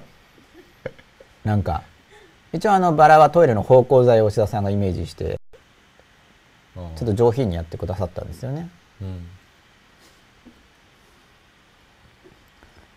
あと憧れている人の世界観を実感してみたいという思うことがありますがそれは極論不可能なことなのでしょうか？そう。これは実は今日のテーマの続きで言おうと思っていたことなんですけど、まあ、やっぱりこういう話を聞くとうん。そっちまで進むと思うんですね。はい。思考が。おそうだからはい。結局、うん。まあ、哲学と言いますけど、はい。まあ、僕の解釈なんですけどね、うん。何をやってるのかというとうん。これ声届いてるのかな？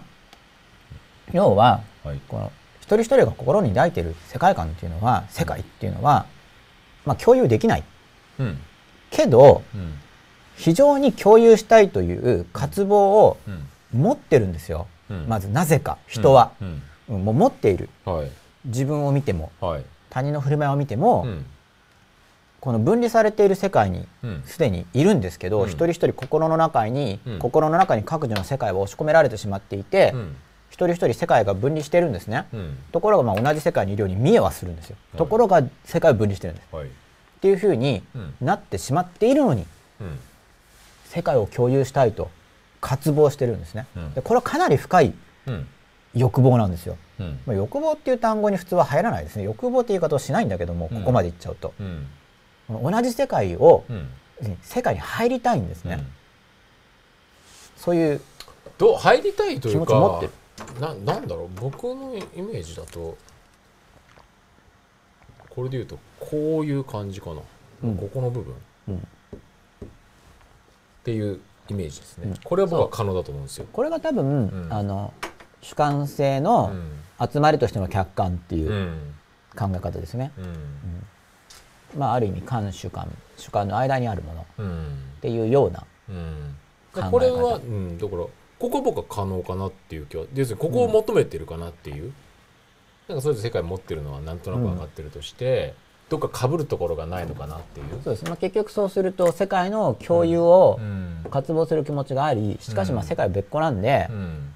まあ、別個なりにうん。多少だからずっとじゃないんですか。被るところを。じ瞬間瞬間であったり、うん。あ今ちょっとなんかあ今共有ちょっとできたなみたいうんうんな、そうですね。ね。そういうのを感じる感じれる。時がある時があるっていう、まあ、なんだろう皆既日食じゃなくて、うんなんかそんなような感じわかんないけど、皆既日食はどっから来たんですかねかぶるかぶるああ重なり合うみたいな瞬間太陽の上に月がかぶったそういうそうそうなんかそういう瞬間っていうのはなんかわーみたいな、でもまたすぐまあの、うんダイヤモンドリングみたいな、みたいな、要するにこのこの瞬間を、うんまあ多分また恋愛とかの話になるけど多分このはい瞬間、恋愛とかってまさにこういう、いうんなんつそうですよね的なもの、まあ、だから恋愛とかでその振りっていうのがあって、うん。まあ、本当は世界が離れてるのに、うん。あなたの心の中の世界に私入ってますよって振りをするとかっていうのが、うん。まあ、テクニック論としてはあるんですよね、うん。まあでも結局嘘だから、うん。まあ、深い絶望を相手に与えることに書いてなっちゃうと思いますけど、うん。そういうやり方っていうのは。うん。でその、まあ、一人一人が世界を持っていて、うん。やっぱ、まあ、こういうちょっとした共通点を求めるくらい、うん。その世界を共にすることを欲する。うんんですね。うん。で欲するけど、うん。まあ本当に入ることないわけです。うん。普通に生きてたら。うん。でそれで、うん。じゃあこの一人一人が持ってる世界っていうのを、なんとかうん。分かってほしいんですよ。あの、うん。共有するためには、うん。自分のことを伝えないとうん。相手に分かんないから、はいじゃあどうやって分かってもらうかって言った時に表現っていうのがあって、うん。それは音楽であったりうん。絵画であったり、うん。文章であったりするわけなんですね。で結局哲学がやってることってよく見ていくと、うん。その自分自身の世界観っていうものを、うん。その言語で心の中のことなんで、うん。言語で迫りゆく。うん。言語で詳しく書くことによって、はい。なんかここは同じだなここは違うなっていうのをこう確認していけるんですね。うん。でそれがその世界観の共有にうん。つながっていくんですよ。うん。しかも書籍などに残るとうん。地域と時代を超えて、うん。うん、つなんかつながるんですね。うん。でその細かく細かく追いかけていくことで、うん。世界というものがそこに見えてくるような気がするんですけどまずは、まあ感じるんですよ。うん。世界を。うん。これ芸術もそうでおそらく、うん。僕はあんま絵画とかわかんないですけど推測なんですけどね、うん。僕は文字がなんで今のところ。うん。おそらく絵画とかでもそういうの種のうんコミュニケーションがうん。行われているだろうと。うん。これはその客観性ではないんですね。うん。主観性主観的な世界というものを精緻に掘り下げて表現することによって、うん。その世界の共有というものがに近づくことがうん。できると。はい。っていうのが、まあ、さっきのうん。憧れている人の世界観を実感してみたいっていうことに対して今ぼ今僕が持っている手法ですよね。憧れている人の世界観というものをその人がもし表現してくれているならば音楽絵画文章生き方表現ですよね。うん。表現を通して知っていくことが多少はできる。うん。憧れている人の世界観。でもその自分の世界の中に入れるっていう図式とうん。相手の世界に入っていきたいっていう欲求もあるんじゃないですか。うん、ありますね。だからその例えば音楽とか何かを残すっていう欲望って、うん相手の世界の中に自分っていうなんかをのここの別にここからこここの中に自分というのを何かしらこういっぱいある世界の中に自分というなんか何かをこうん、う残したいっていう。残したい、まあ、表現者側と受け取る側とうん。体験する側と、ば肉体がなくなった場合に、うん。これなこの世界はなくなるじゃないですか、うん。まあ、なくなるっていう表現はまた好きかどうかはまた別として、うん。まあ、ちょっとなくなるとした場合にでもこっちの世界はまあ残ってると。例えば次世代。うん。そのせ次の世代とかに自分っていうのをここにに何かしらまあ残せないかっていう、まあ、遺伝子を残したいとかと同じでまあ、書自籍分のこうそうでしょうね、足跡というか、うん。そういう、うん確かにそういう欲を持ってるうん。人もいると思うし、うん。まあ、多いと思うんですけど、うん。じゃあ僕の考えではなんですけど、うん。そういう欲はまだ浅く浅い浅くて、うん。その時を超えて残したいっていう部分は、ちょっと名誉欲とかそういうのも入ってたりする、うん名声欲とか、それはちょっとまだ浅浅、まあ、あるんだけ名どでもそうじゃない？なんか、存在？存在を残したいっていうのかな、なんか要するに生きた証的な、わかりやすく言うと、それは僕的にはうん。まだ浅いんですよ、なんでかっていうと、その生きた証っていうのは、うん。結局この外側に見える目で見える世界に対する価値観が高いんですよね、そその場合は。うんうん。だけどうん。その哲学とかになってくると、うん基本的に価値観が低いんですよこのこういううん。世界に対して、うん。うん。これはなんか違うでしょうみたいな。そのうん。価値じゃないんじゃないのっていう、うん。ほとんどはそっちに議論がうん。いくんで価値に関しては、だからうん。じゃあじゃあ何があるんですかって話になっちゃって、うん。こういうんじゃないとしたら、うん。世界に残すとか言っても、うん。そのせいわいわゆるこの外側にある世界に何かが残ったとしても、はいそもそもそれがうん。その別に本来の存在でないのであれば、うん。そこに残るったって残ってないじゃないかみたいなうん話になってしまうんですね、ちょっと宗教とかも入っちゃうけどそこまでいくと。うん。でまあそれは一応やっぱりだからある程度こういう導入的な話をするとやっぱりみんなこう先のことを先に、まあ、僕的には、うん。じゃあこの真っ裸って100回いるって中で、うん。まあ、とこう先の話なわけです。段階的にいくと。うん。でみんな先がきちんと気になる。うん。僕も気になるけど、うんその気になるっていうのがすごいなと、まあ、今ちょっと先の話なんですけど、うん。さっきの。その言語とかで、うん。さっきのねねねっとり読んでいくと何が何がいいかっていうと、垣間見える気がするんですよ。相手の世界が。軽く読み流すぐらいじゃそういう、うん。うん、そこまでの感覚はない。ですね。もっと表面的な共感になっちゃう、うん。その深い心の中に持っている世界が垣間見えるみたいな雲の切れ間から光が届くように垣間見えるとかってそういう感覚じゃなくてうん。なんか共に盛り上がるとかってもっと表面的な共感なんですよね。世界の共有までいかないけどうんでもそこはえ伊沢さん的に？同じ五感の世界を共有していると。それは見えると思うんですか？そのそういうところにいることによって。その他人の世界が垣間見える感覚みたいな感じはありますね、ただまあそれは誤解かもしれないんですけど、うん。ただ感覚としてうん。垣間見えたような気がするとかっていう感じですね、うん。そういう体験はあるんですけど、うん。完全に入り込んだとかそういうのはまだないんですけど、うん。垣間見えたような気はするというところぐらまではい別に浅い深い関係なく自分自身の中でそれが感じられたら、うん。基本は別に同じ感覚のような気がしますけどね。そうん。まあ基本はきっと、うん同じだと思うんですけど、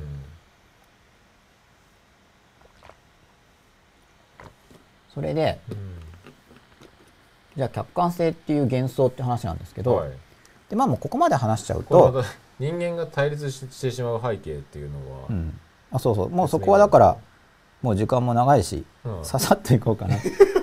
ここまで話せばもう。だってもう先の先に対するこう疑問とか出てきてるから、うん。まあ、大丈夫かなって思って。うん。はいただ奇跡的に芸術なので、うん。短い時間でも世界観を共有していた人がいるように思います。深夜青さんこれ多分芸術などでっていう。これ逆の方が分かりやすいな、人間と対立してしまう背景。あ逆逆っていうとどういう感じですか？人間が対立してしまう背景。はい。ニョロニョロ客観性という現ああ客観性という幻想の方が背景だからってことですね。うはい。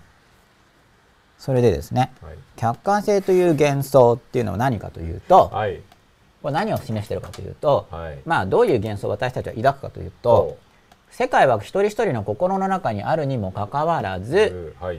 自分から見えるこの外部世界の中に他人が存在しているように見えるので、同じ世界を共有しているという幻想を抱きがちなんですね。同じ世界の中にいるというふうについ思ってしまう、うん。この種のことを意識していないと、うん同じ世界の中に私たちはいるのだとつい思ってっていうかまあしまうんですよ。自分の世界の中に入れちゃうってことですね。そう。はい。でそうすると、うん。自分自身が抱いている客観性っていうのがあるんですね。じ客観性っていうのは、その主観性の中にある客観性っていうのは、いはいこの本人から見た時の外部せ、外部はどうなっているかうん。という意味での客観があるんですよ。はいはい。でこの人にとってはこれが客観なんで、うんうん。これをうん。相手にうん。押し付けるんですよ。うんでこれはどうもこの人はどう思ってるかっていうとこれは個人的な意見ではないと思ってるんですうんうよ。んうん。個人的な意見ではないと思ってるんですよ。はいはいはい。その。ところが、うん。こういうその世界は全部一人一人の心の中に入っちゃってるんだっていう立場からは、うん。もう全ては主観なんですよ。はいはい。全てが主観なんですよ。うん。その主観の、まあ主観世界の中にうん客観があるのに過ぎないんですけど、うんうん。そういうモデルがうん。実感化されていないと、うん主観の外に客観があると思っうん。感じてしまうんですね、うん。実感として。うん。そうすると、うん。これは俺の意見じゃないんだと。うん。客観的にこうなんだって言ってうん。攻撃するんです他者を。っていうのがよく起こります。うん。ここが対立を起こす客観。うん。すごい説明してしまうと。うん。人間が対立してしまう背景には、うん。主観性のうん。外にある客観、うん。主観世界の外部に客観があるんだと、うんそういう幻想を抱いてしまうと、主観世界の外部なんで、うん。単なる自分の主観に過ぎないものうをん。真実だと。うん。これ客観性があるって言って、データだ事実だって言ってうん。うん押し付けるんですよ。うん。でこれ互いにやると対立しますよね。うんうんで大うん。でも基本的にぎ議論とかってそうそうじゃそれがないそういう話でしょ。それなかったら会話が成り立たないでしょそもそもっていう話になるの人と人とが。ああすみませんただその話すときにう、ん。うん。まあ、だからその対立が起こるときは大体こういう構図が背景にあって、うん。うん。それは主観的に過ぎないものをうん。客観だと思っているとまず。で、うん。こういうモデルを持つことで、うん。まず対立している人たちが対立が背景が見えるんですよ。うん。お互いにうん。自分の心の中にしかないうん。主観的世界を、うん。この人たちはうん客観性をそこに見出してしまっていて、うんつまり主観の外側にある客観世界を自分は把握してるんだといううぬぼれを持っていて、うん互いにうぬぼれ同士が戦っているなみたいな見え方になるんですよ。でも自分のだってそれは自分の意見を持つっていうのはうぬぼれっていうか、いやそれ意見を持つんじゃ意見を持つんじゃなくて、うん客観世界を把握してるっていうふうにうぬぼれてるってことです。うん。つまりそれがあくまで自分の主観の中に捉えられている客観、あくまでも個人的なうん。主観的世界の中におけるうん。僕は外部を私にとって外部はこう感じられるんですがうん。っていうのは単純にその主観の中に入っていることがある程度自覚できてるんですね。主観世界の内部における客観性なんですよ。いそこいう意味では一線を越えてないんですよ。あくまで自分にはこう自分は外部をこう捉えてますよ、うん自分を捉えてるっていう、うん。あくまで主観なんですよ全部、うんところが、うん。自分自身はその主観性を超えて、うん。客観自分の主観性を超えて、うん。真実としてうん主観的な意見ではなくうん。うん外部世界を捉えているんだというふうに、うん。自分は主観を超えた認識能力を持っているのであるとうん。捉えている人がいるんですね、うん。で僕にとってそれはうぬぼれに見えて、うん。でうぬぼれてる人同士が戦うっていうのがよくあるんですよ。つまりうん意見を交わすっていう時に、うん。その私は主観世界私の主観の中ではこうなんですがっていうのを交換するっていう構図もあるんですね、うんうん私の主観世界では外私は外部をこう捉えてるんですよ、うんうん。こういう意見です。私はこういう意見です。で相手の人もいや自分の意見は違うけど、うん。こういう意見なんだと、うん。ででもそれがお互いに、まあ、あくまで自分その世界を分離しているっていう世界観を持っている一人一人の、うんうん一人一人が抱いている世界っていうのは、うん。一人一人の心の中にうん世界を分離して保有していして、うん。あの人間は世界を分離して保有しているという世界観をうん持っている人の意見交換と、うん。そうではなく、うん。同一の客観世界の中にうん。主観を持っている人間が生きているっていう世界観は違うんですよ。もう世界は完全に分離していると。うん世界がもし触れ合うことがあればむしろそれは奇跡に属するようなことであってうん。感覚的に錯覚しているだけかもしれないっていう感じの、うん世界は各自の中に分離して存在しているっていう世界観と、うん。一つの客観世界の中にうん。一人一人という主観を持っているものが入っているんであるっていうのはちょっと捉え方が違うんですね。ね難しくなっちゃいました？うん。うん。うん。まあ、難しくなってしまったじゃあちょっと別の切り口から。今のは対立する背景の話。でもう一個は、うん。あのちょっとちょっとこのここのこの切り離された世界っていう概 A さん念、B さんで、うん、まあ、こういう図式が成り立つとしましょうよ。で昔のタイトルの付け方うん。昔のうん。真っ裸のタイトルの付け方であると、うん。切り離された世界になるんですよ、うん。タイトルの付け方。うん。もうちょっとキャッチ。うん今回は意識してちょっと難しめにしたんで。でこの切り離された世界とうん。いうものを捉えると、うん。まあ、その対立している構造も見えるんですけどあと自分があの弱くなっている場合つまりうん。その客観性を主張する人が目の前に現れた時にうん。あこの人はうん。主観世界をうん。客観と誤解している人なんだっていう視点をうん。持ってないとうん。自分が弱くなるんですよ。押し付けがましい、うん。まあ、あそのぬぼれている。私は客観世界を捉えていると思い込んでいる人が表現好きだな。目の前に現れた時に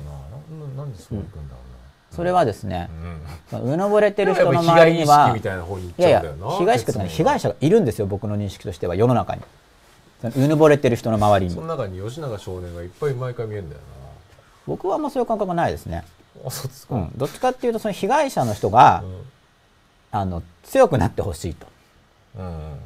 という感じですね、うん。どちらかというと、うん。僕は被害者っていうよりなんかうんまたこういう形で被害者っていうよりだからまあ上から目線になっちゃうんですけどなんか被害者っていうより なんか幼稚だなみたいなそのうんうんうん。うん客観性だって思ってるんだふーんみたいなそういうふうに感じになっちゃうんで、被害者っていうようん。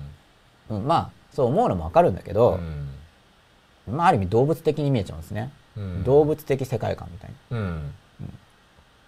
動物的は全然僕は OK だと思うんですよね。別に OK ですよ、うん。その全然そういうそういう人はいなくなってしまえとか思わないんだけど、うんただそういう動物動的に物的な部分が逆になくなったら動物的に吠えてくる人に対してビビることはないだろうっていうのが僕の考えなんで、別にそこがなんでビビる論になるのかが、それビビる人が僕は世の中にたくさんいるという認識なんです、でうん。そういう人たちがビビるのはもったいないと。うん。人生の損失であるって思ってるんでそんなのはビビる必要がないっていうのはメッセージとして僕はそれをメッセージとして伝えたいと思ってるんですよ、そんなのにビビっているのはうん。本当に人生の損失であって、うん傲慢な人に振り回されて、うん。その人生の時間を無駄にするっていうのは せっかくの寿命なんかもがもっう被害たいないだろう。者意識が強いような話になっちゃう気がするんだよな。被害者救済系に対救する欲望が強いです僕。はどっちかっていうそのだから傲慢な人がなんか傲慢な人に対して、うん。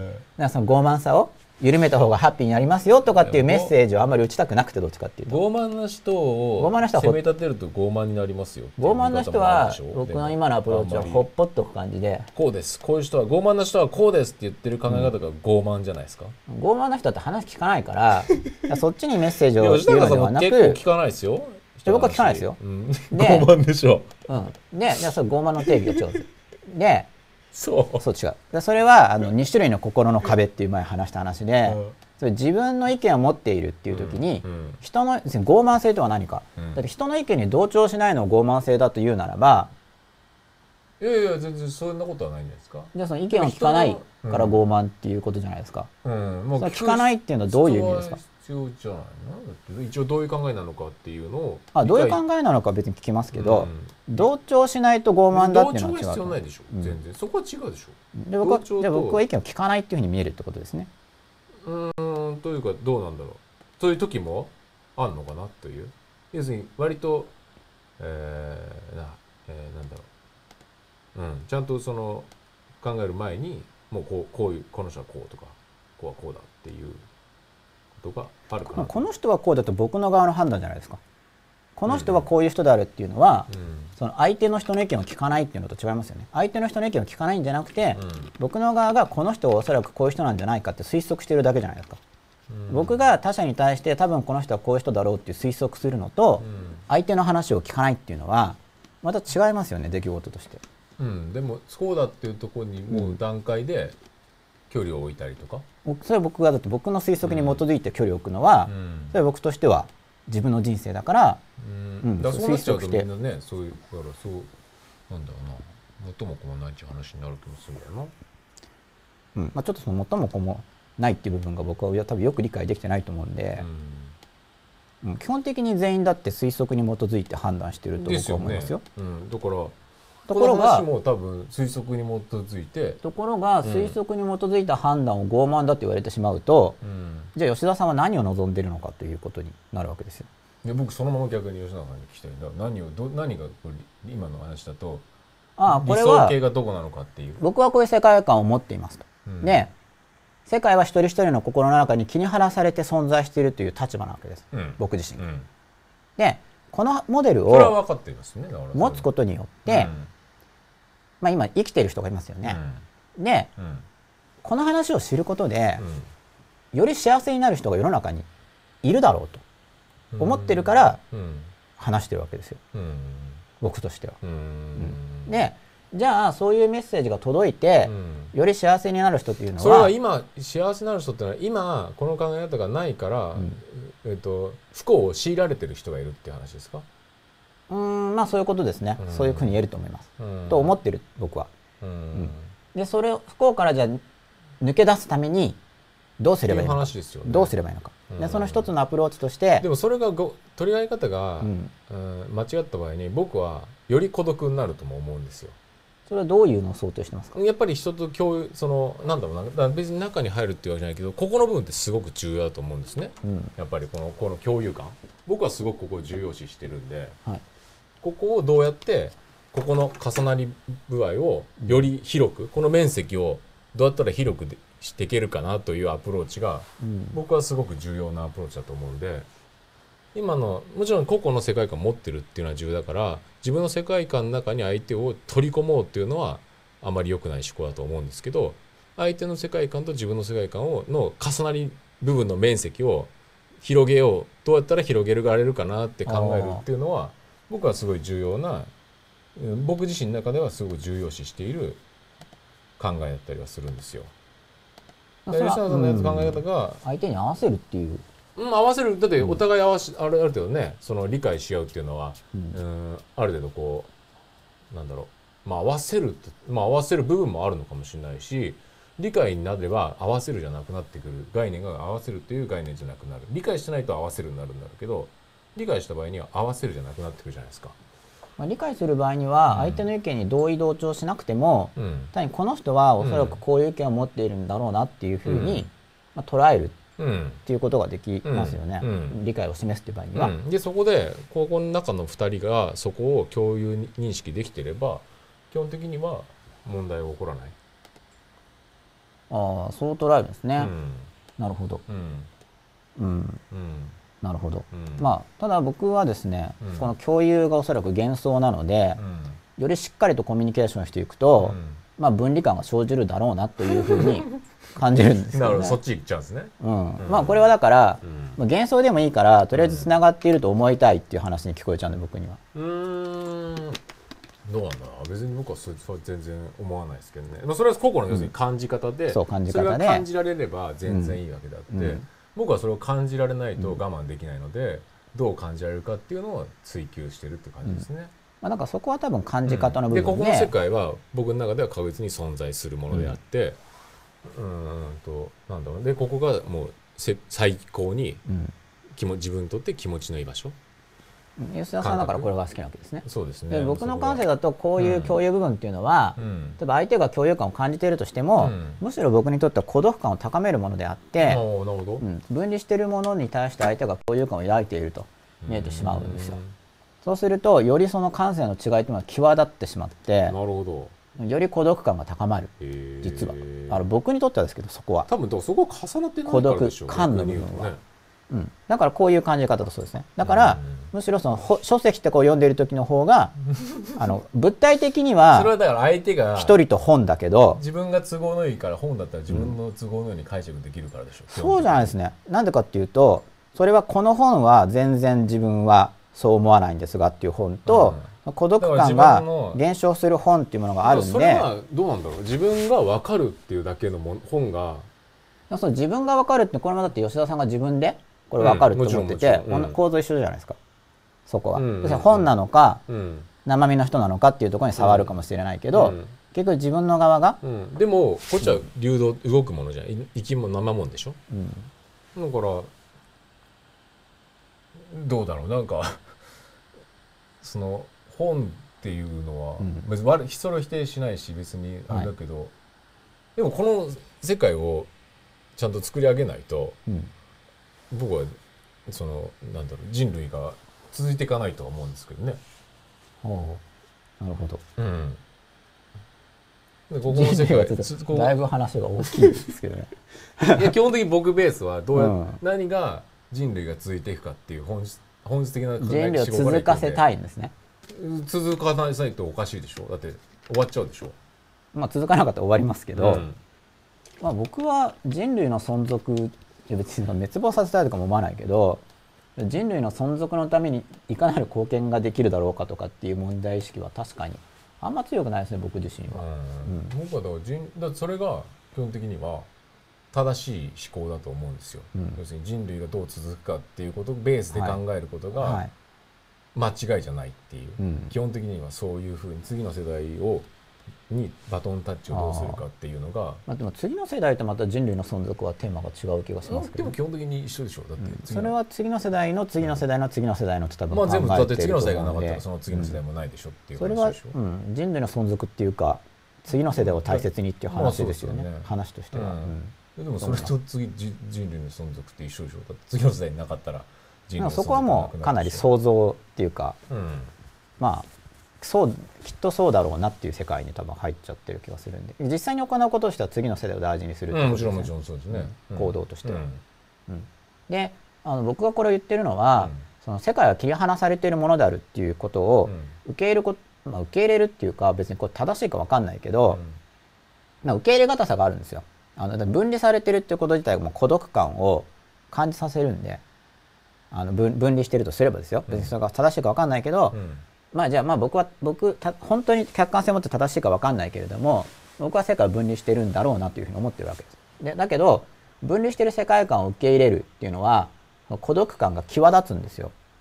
だって分離してるわけだから。うん、まだ受け入れられてない状態の時だったら孤独感際立ちますよね、際立ちますよね。でうんでもその概念が本当に自分に染み込んだ場合は、うん孤独感は絶対湧いてこないですよね。だってもうそういうもんだっていうことを、まあ、ちゃんとそこの本当に染み込めば、まあ、だからこう話してる僕自身も完全には受け入れられていなく、うん。まあ、まあ、パーセントで表現できないけど、うん。まあ、67割ぐらいかな。その切りは世界を切り離されているようだな、うん。どうも。いや個個であるっていうことの認識は絶対重要だと思うんですよ、うん。まず。うん。でもそこがベースででそこに孤独感をまだ感じるって絶対僕は間違った方向に行くと思うんですよ人間って、うんでもそことちゃんと孤独を受けた上でここをちゃんと作り上げていくっていうのは全然違うアクションだと思うんですよね。なるほど、うん。まあ、僕が取ろうとしてるアプローチはですね、まあ、孤独だけど孤独感はないっていうことですね。孤独であるという仕組みが見えてきた時に、あしかし孤独感はない。あの僕が行こうとしている場所は。僕が行こうとしている場所ですよ、うん。まだ達成してないんだけど、うん。僕はどっちを目指してるかというと、孤独なんですが、うん孤独感はない、うんうん。うんまうん。うん。まあベースはそこですよねでもね、うん。でそれまあそっちにで行こうとしてる。その孤独だけど孤独感はなくて、で孤独であるっていう孤独であるっていうことが、うん。これも推測なんですけどね、うん。孤独であるということを僕が完全に受け入れた暁には、うん。皆様からいろいろなことを言われてもその孤独感がなくなってればですよ、うん。おそらく反感が全部消えるはずなんですよ、はいはいはいはい孤独であるからあだからそっちなな多分ねちょっとだから話なんだろうそのかそれは分かるんですけど、うん。そことなんだろう。そうだから現状で強いられてる人の話と、ん。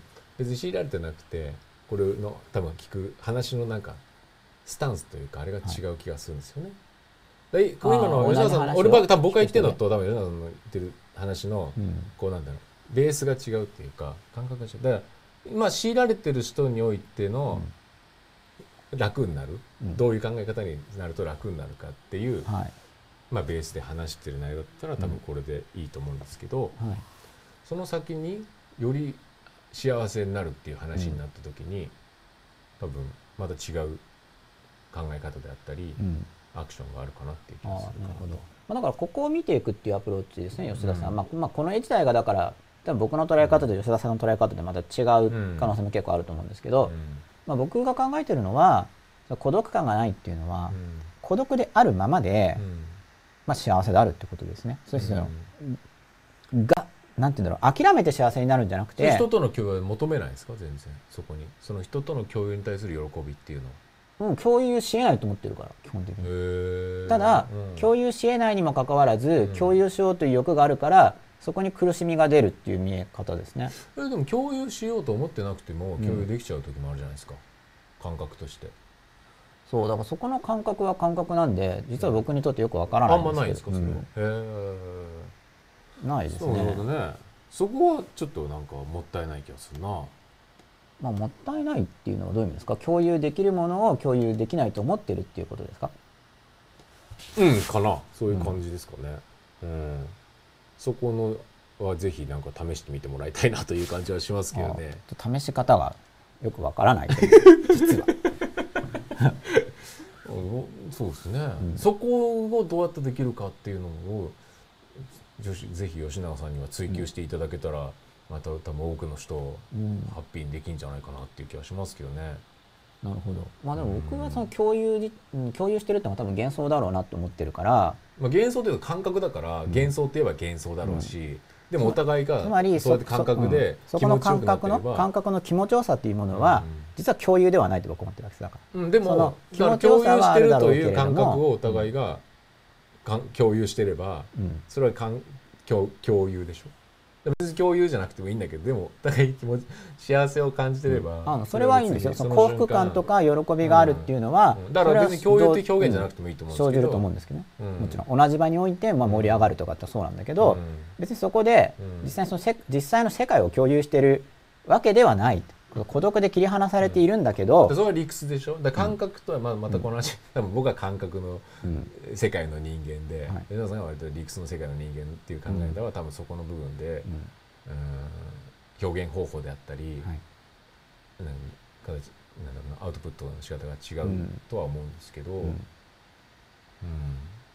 だからまあプライオリティが違うっちゃプライオリティが違うでしょうね。まあ僕にとってはプライオリティじゃないんですけどね。うんつまり実際に切り離されている世界に住みながらも その同じいわゆる同じ場同じ場にいて同時に盛り上がるっていうのはあると。このなんミックスドナッツさんが、うんなんかああ吉永さんを一生懸命ツイッターですか？よ別に僕は吉永さんを決して責めてるわけでも、あのじゃあちょっとツイッター見ますね、ははい。い確かに共感したいから物理で時間が実存として扱われるのかな。例えば光の速度なら時間を存在しなくなる律論は怪しいのにクリスタル 555GK さんとか、本当難しいえーあーそうですね。よくわかります。ついつい自分以外の人も自分と同じものの見方をしていると思い込んでしまいますよね。アップルアンダーバーナンバー9さん。思考実験私が死んだら世界はどうなる？クリスタル 555GK さんまあ私が死んだら世界はどうなるって本当思考実験なんでう、ん。本当に想像の中の世界ですよね、うん。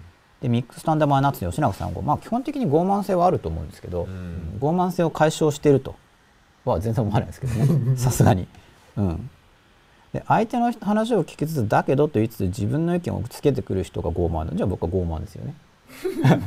で僕はこう思うって話だから、うん。うん、あなたはこう思っているんじゃないんですか？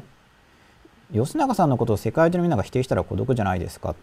まあ世界中のみんなが否定するって出来事は多分起こらないだろうと思ってますけど、うん、それいわゆるその家庭の誤謬っていうやつで そうなったらどうなんだって言ってもそうならないんじゃないのっていう話が今今やってる対立のうん。シミュレーション、シミュレーションではないですね。まあ対立を演じているわけではなく、はまあ対立という構図は起こるんですよという。いうん別に。あの演じるまでもなくお互いの考え方。対立は起こりますねっていう話ですね。孤独を認識することは必要でしょう。納得する感覚は過去の記憶からの認識でしかないでしょう。深夜青さん。うん、で僕はだから孤独の認識、まあ、いわゆる孤独感っていうのはちょっと違うんですけど、はいはいはい。寂しいとかっていう孤独感じゃなくて、うんうん。孤独を感じるっていう意味での孤独感が深まることにより、逆にですね、うん。逆につまりその分離してるってことを受け入れられないから、うん。その非分離へのうん。憧れっていうのが出てきて、うんうんまあ、その分離してない現実に対してうん。苦しみが出てくるっていう考えなんで、うん。うん。まあ孤独切り離されてる世界を互いに持っていて、うん。いやそれが十分に感じられない間は、うん。その世界の共有を求める性質がどうも人にはあるなみたいにうん。見えていく方が、うん。まあ、僕は楽なんですよむしろ。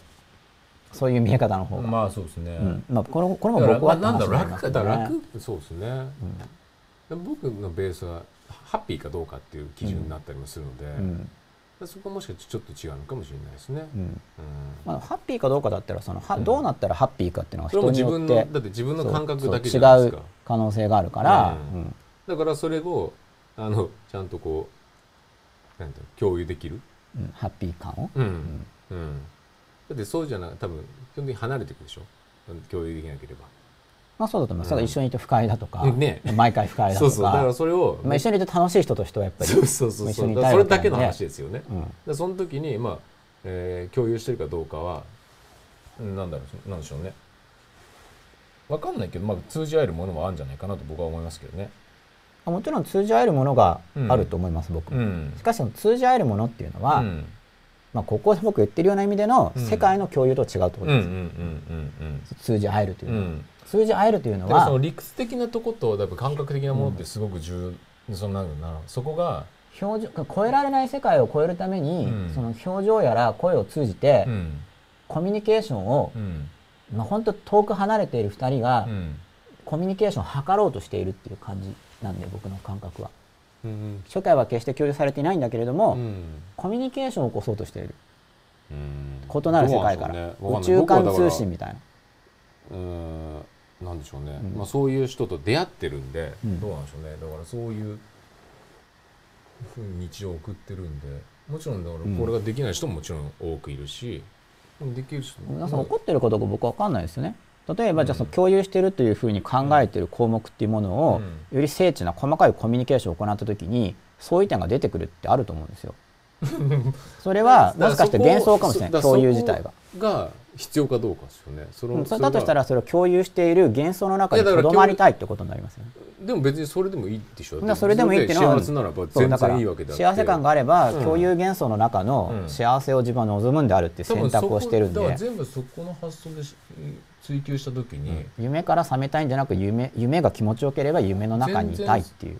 うん、もうそういう表現も皆さんはされるんでしょうけど。そうそうそうしますね。うん僕は全然そうはないしそれこそが、だからそれこそが孤独のまずベースにあって、うん。それの中にだ孤独がベースだからこそそれ以外は超ハッピーなことですよねっていう話ですよね僕の中では。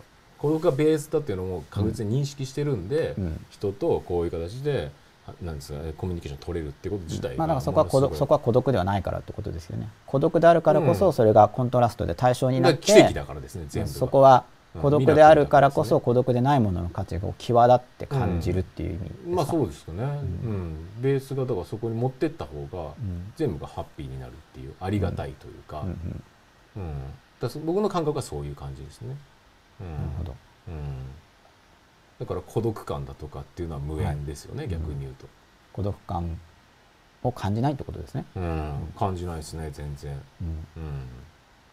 まあ、それはハッピーなんだと思いますよ、うん、だ多分僕は、僕の別に孤独とかのキーワードって僕もすごく、うん。僕もちっちゃい頃から考えてきたテーマだったり、はい。追求したとこなんで、はい。どう孤独から脱却するかっていうことを考えるときに、う孤独であるっていうことをとにかくベースに置くのが一番孤独から脱却できるうん。話だと思うので、うん。孤独ベースに置いた時に、うん、こういう世界とかって本当ミラクルだなと。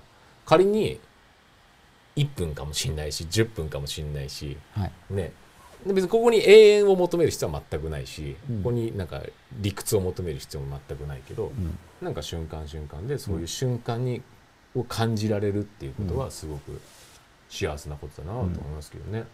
まあ、もちろんそれを幸せって捉える。うん。だと思うんですね、うん。まあ、そういう人多いと思うし、うん。だからまあこれ僕がから捉える吉田さんは吉永さんんと共有していると思っている。でも吉永さんは吉田さんと共有していると思っていない、僕から見ると その世界を共有しているのではなくて要するに、まあ、単に同じ部屋の中で、うん。例えば同時に笑顔ですとか、うん。まあ、そういう現象を指してるんだろうなって聞こえるんですよ、うん。吉田さんの話を聞いてて、うん。でそこがうん。でそれをうん。別に世界の共有というよりは、うん。あのそ感情が高まることによって、うん。その孤独感から心が離れる。つまり孤独であるということを忘れることができるという感じが忘れることがするんできるかなですけどそんなその瞬間ですねそんなの意識しないっていうか。うん、まあ別に意識する必要ないですからねその瞬間はね、全然ね、っていうふうに、うん。まあ、僕は感じるんですね。うん。でも要するにここがそのベースがあれば、うん。仮にこれがどうなろうと、はい。別にここがミラクルだから、うん。別に戻るところはここにあるっていう。はい。要するにこっちが現実に持っていくと、うん。ここが壊れたら、ん。ベースがなくなるでしょ。うんだから、まあ、期待を下げるみたいな話ですかね。例えば20点しか取れないと思ってればその30点の時におおって思うけど、うん。50点取れると思ってて30点だと失望が生じる、まあ孤独うんそれと違うかもしれない分かんないけど、それはどうか分かんないけど、はい。でも孤独というベースは絶対じゃないですか、うん。ね。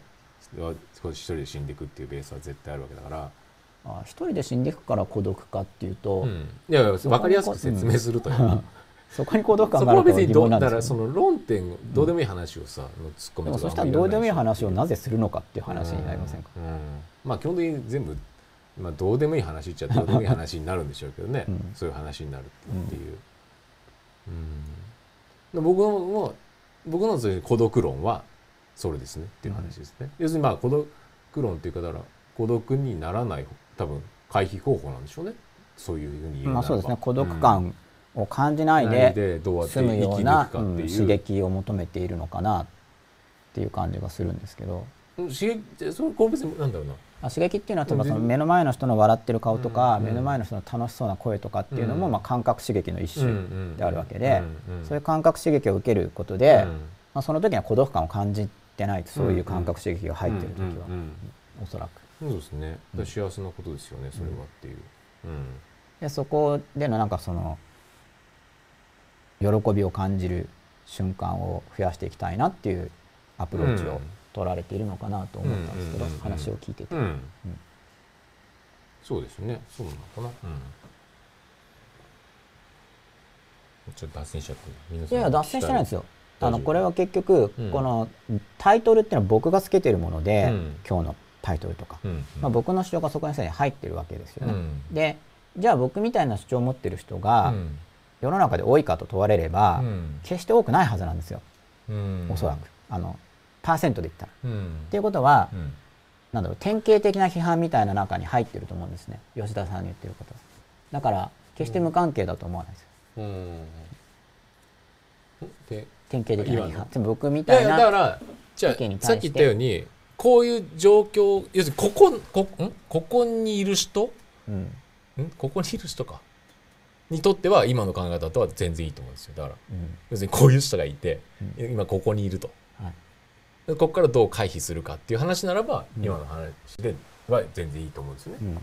ただそれがその、まあ、要するにどうハッピーに要するに、うん。だって真っ裸はね幸せになるっていう話あそうそう。だから、真っ裸に近づく時に。に不幸から回避するじゃなくてうん。本当に解消するにはよより幸せになるっていうそうどうするのかっていうのを、うん。まあもちろん僕は考えていて、うん。でも孤独になるんですね、それがどんどんその一人になるっていう、もちろん一人になるっていう話じゃないですよ、うん。僕がしてるのは、うん。だからそう多分なんかそう心配心配しちゃうのかもしれないけど あのご捉え方が間違えられると多分そっち側に行っちゃう人がいるっていう気がしちゃう世界が切り離されているっていうまあ言葉遣いが悪いのかな世界が切り離されているっていう現実を受け入れた時にあの別に孤独感、まあ、1回は来る来ると思いますつまりうん世界は分離していないと思っている人が分離しているのかなって感じるとそこに寂しさ赤涼感とかうん。悲しさとかうん。出ると思うんですけど、でもそうなんだっていうのが受け入れられてきた時には、むしろつまりそれまで孤独な自分はおかしいって思っていた苦しみが消えるんですよ。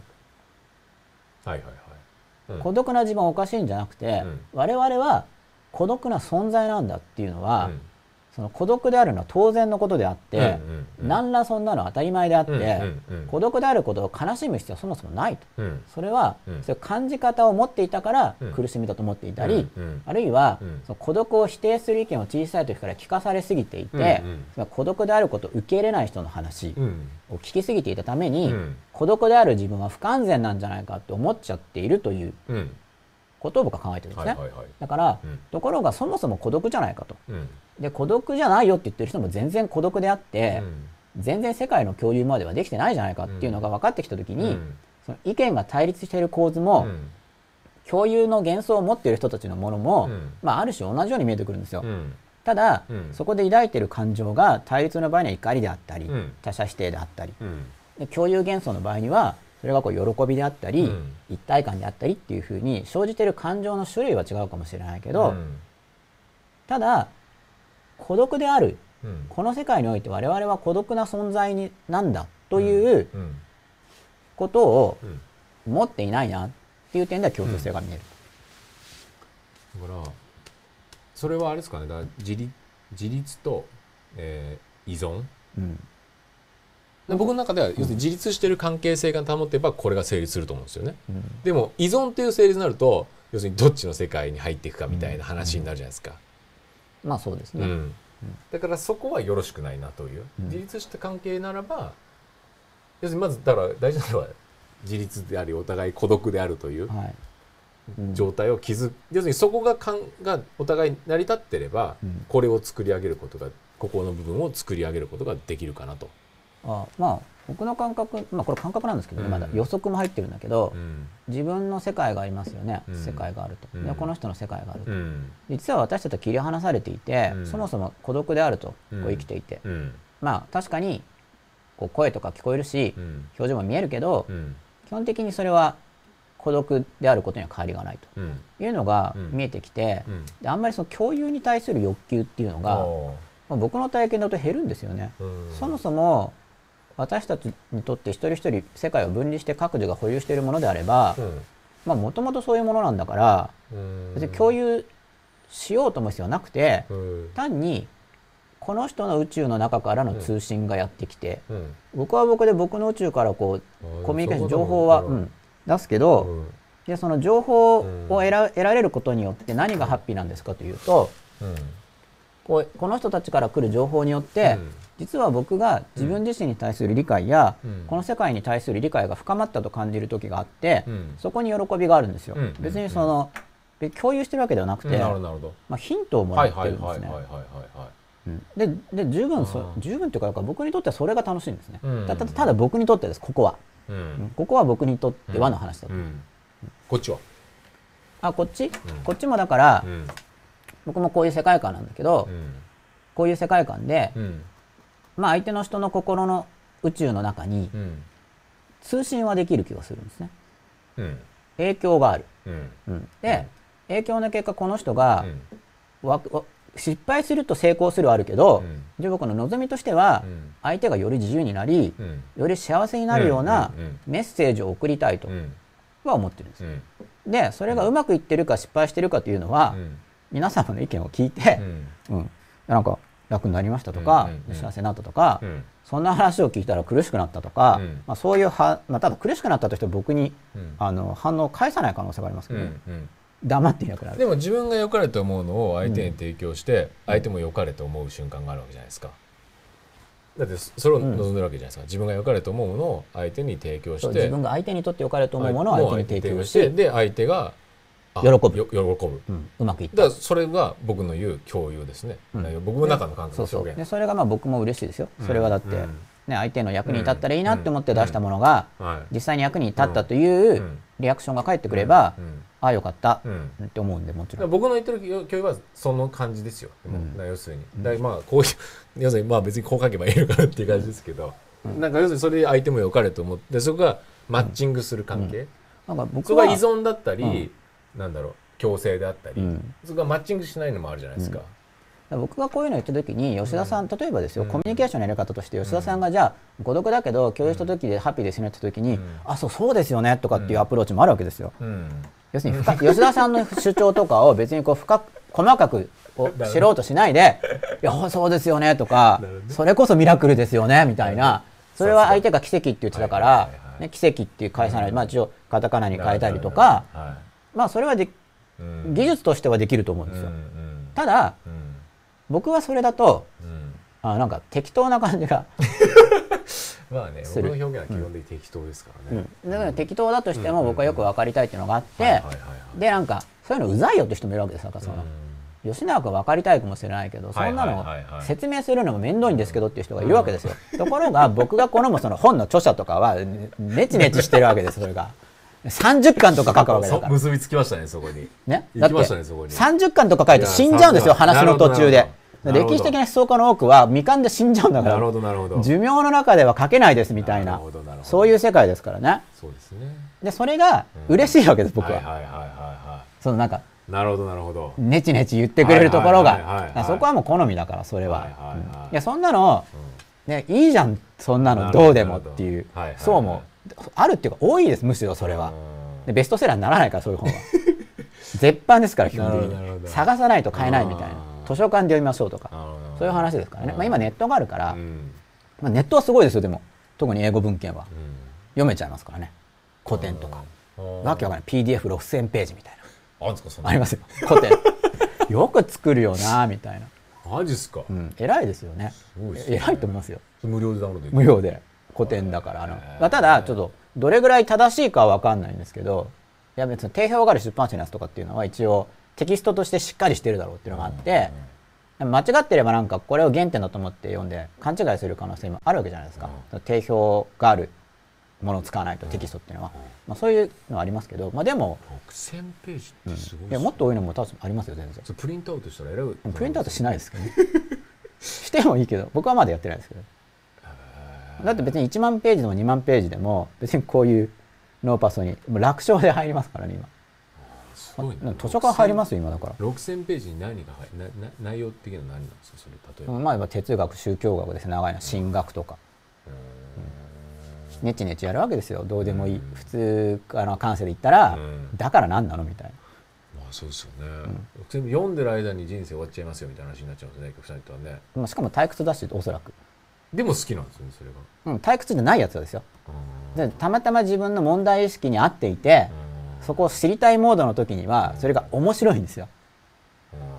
でもやっぱりネチネチしてるからね。うん。ネチネチしてるんでうん。ちょっと今そっちに関心分野がないですって時ははい。別に僕もあつまんないんですよ。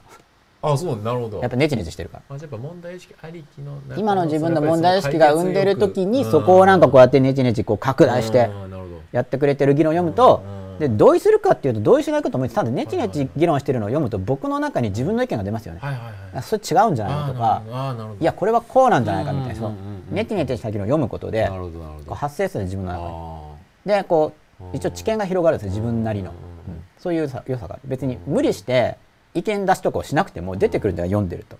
同意非同意が。反応として、はいはいはいはいはいでその自分の反応に対してまた失策するわけですよ。こう書いてあるでも俺今こう思った。はいはいはい。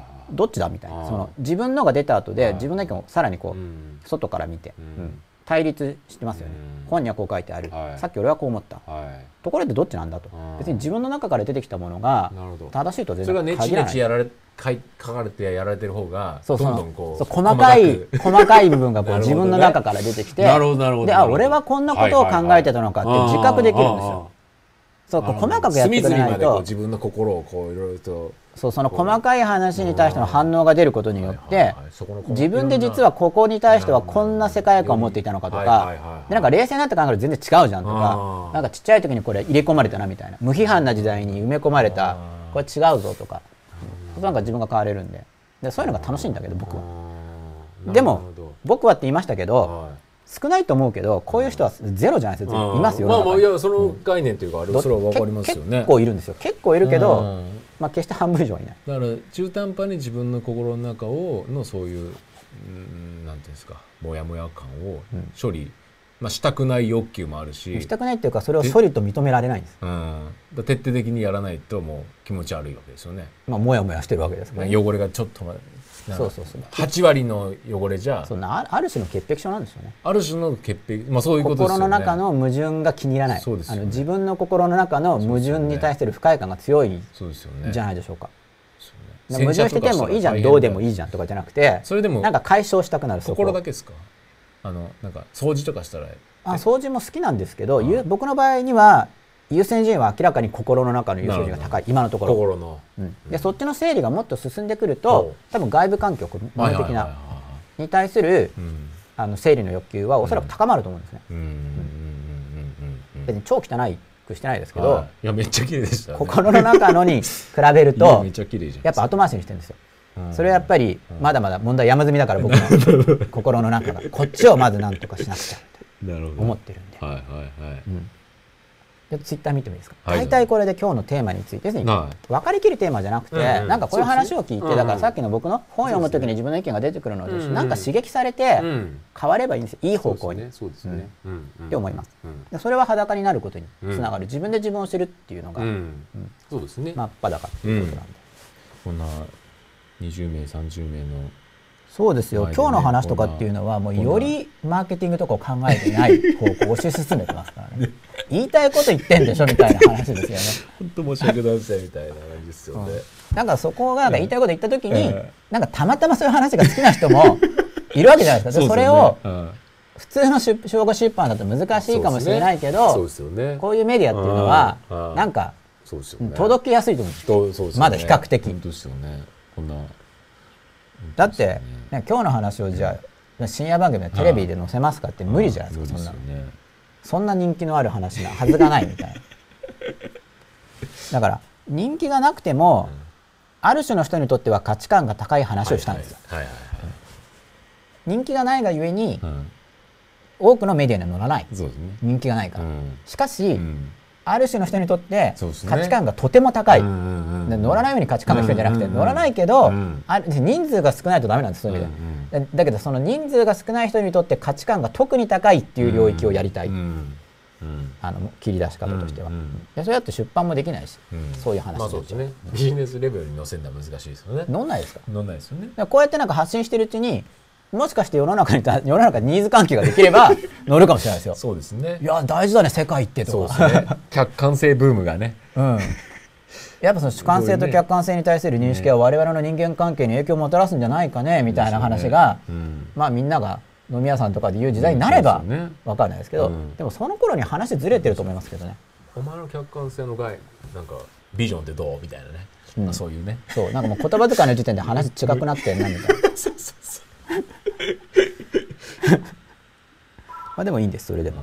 あもう終わりにしてくれという電話までワン切りですね。ワン切りでしたねは。なんかのメッセージですね。はい僕への嫌がらせですかもう電話で先で生をいじめないで。電話でゲストを参加できるって話を早くしましょ。あのじゃあこれはい。あのー見てる方をからうん。がウェブカメラとはい。あのー要するにノートパソコンで見るって見てらっしゃったら参加できるようになったんでした。っけこのユーストリーム自体が。はい。あでっていうことなんで。そうできるようにじゃあぜひ次回は。今回もできるんですか、でもまあいきなりあれですよね。はい。なんでユーストリームを参加したい方は、はい。でも画面の中に出るってことですね。画面になりテレちっちゃくみたいに。ちっちゃく。なんかはい。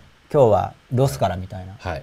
ができるようになりました。何々県からとかっていうですそうですちょっと時差がありつつも、はい。多分国内でも時差ありますよねこれユーストで。あそうですねインターネット回線なんではい時差を楽しみつつはい。そうです。じゃあぜひユースト調べてはい。参加した方は、あとあれもあの4択もできるようになりましたよあ4とか、あ、はい。今日の話はどうですかみたいな。1、はいはい。すごく面白い、はい。2ちょっと面白い、はい。3まあどうでもいいかな、はいはい。4やめてくれ。みたいな、恐怖の。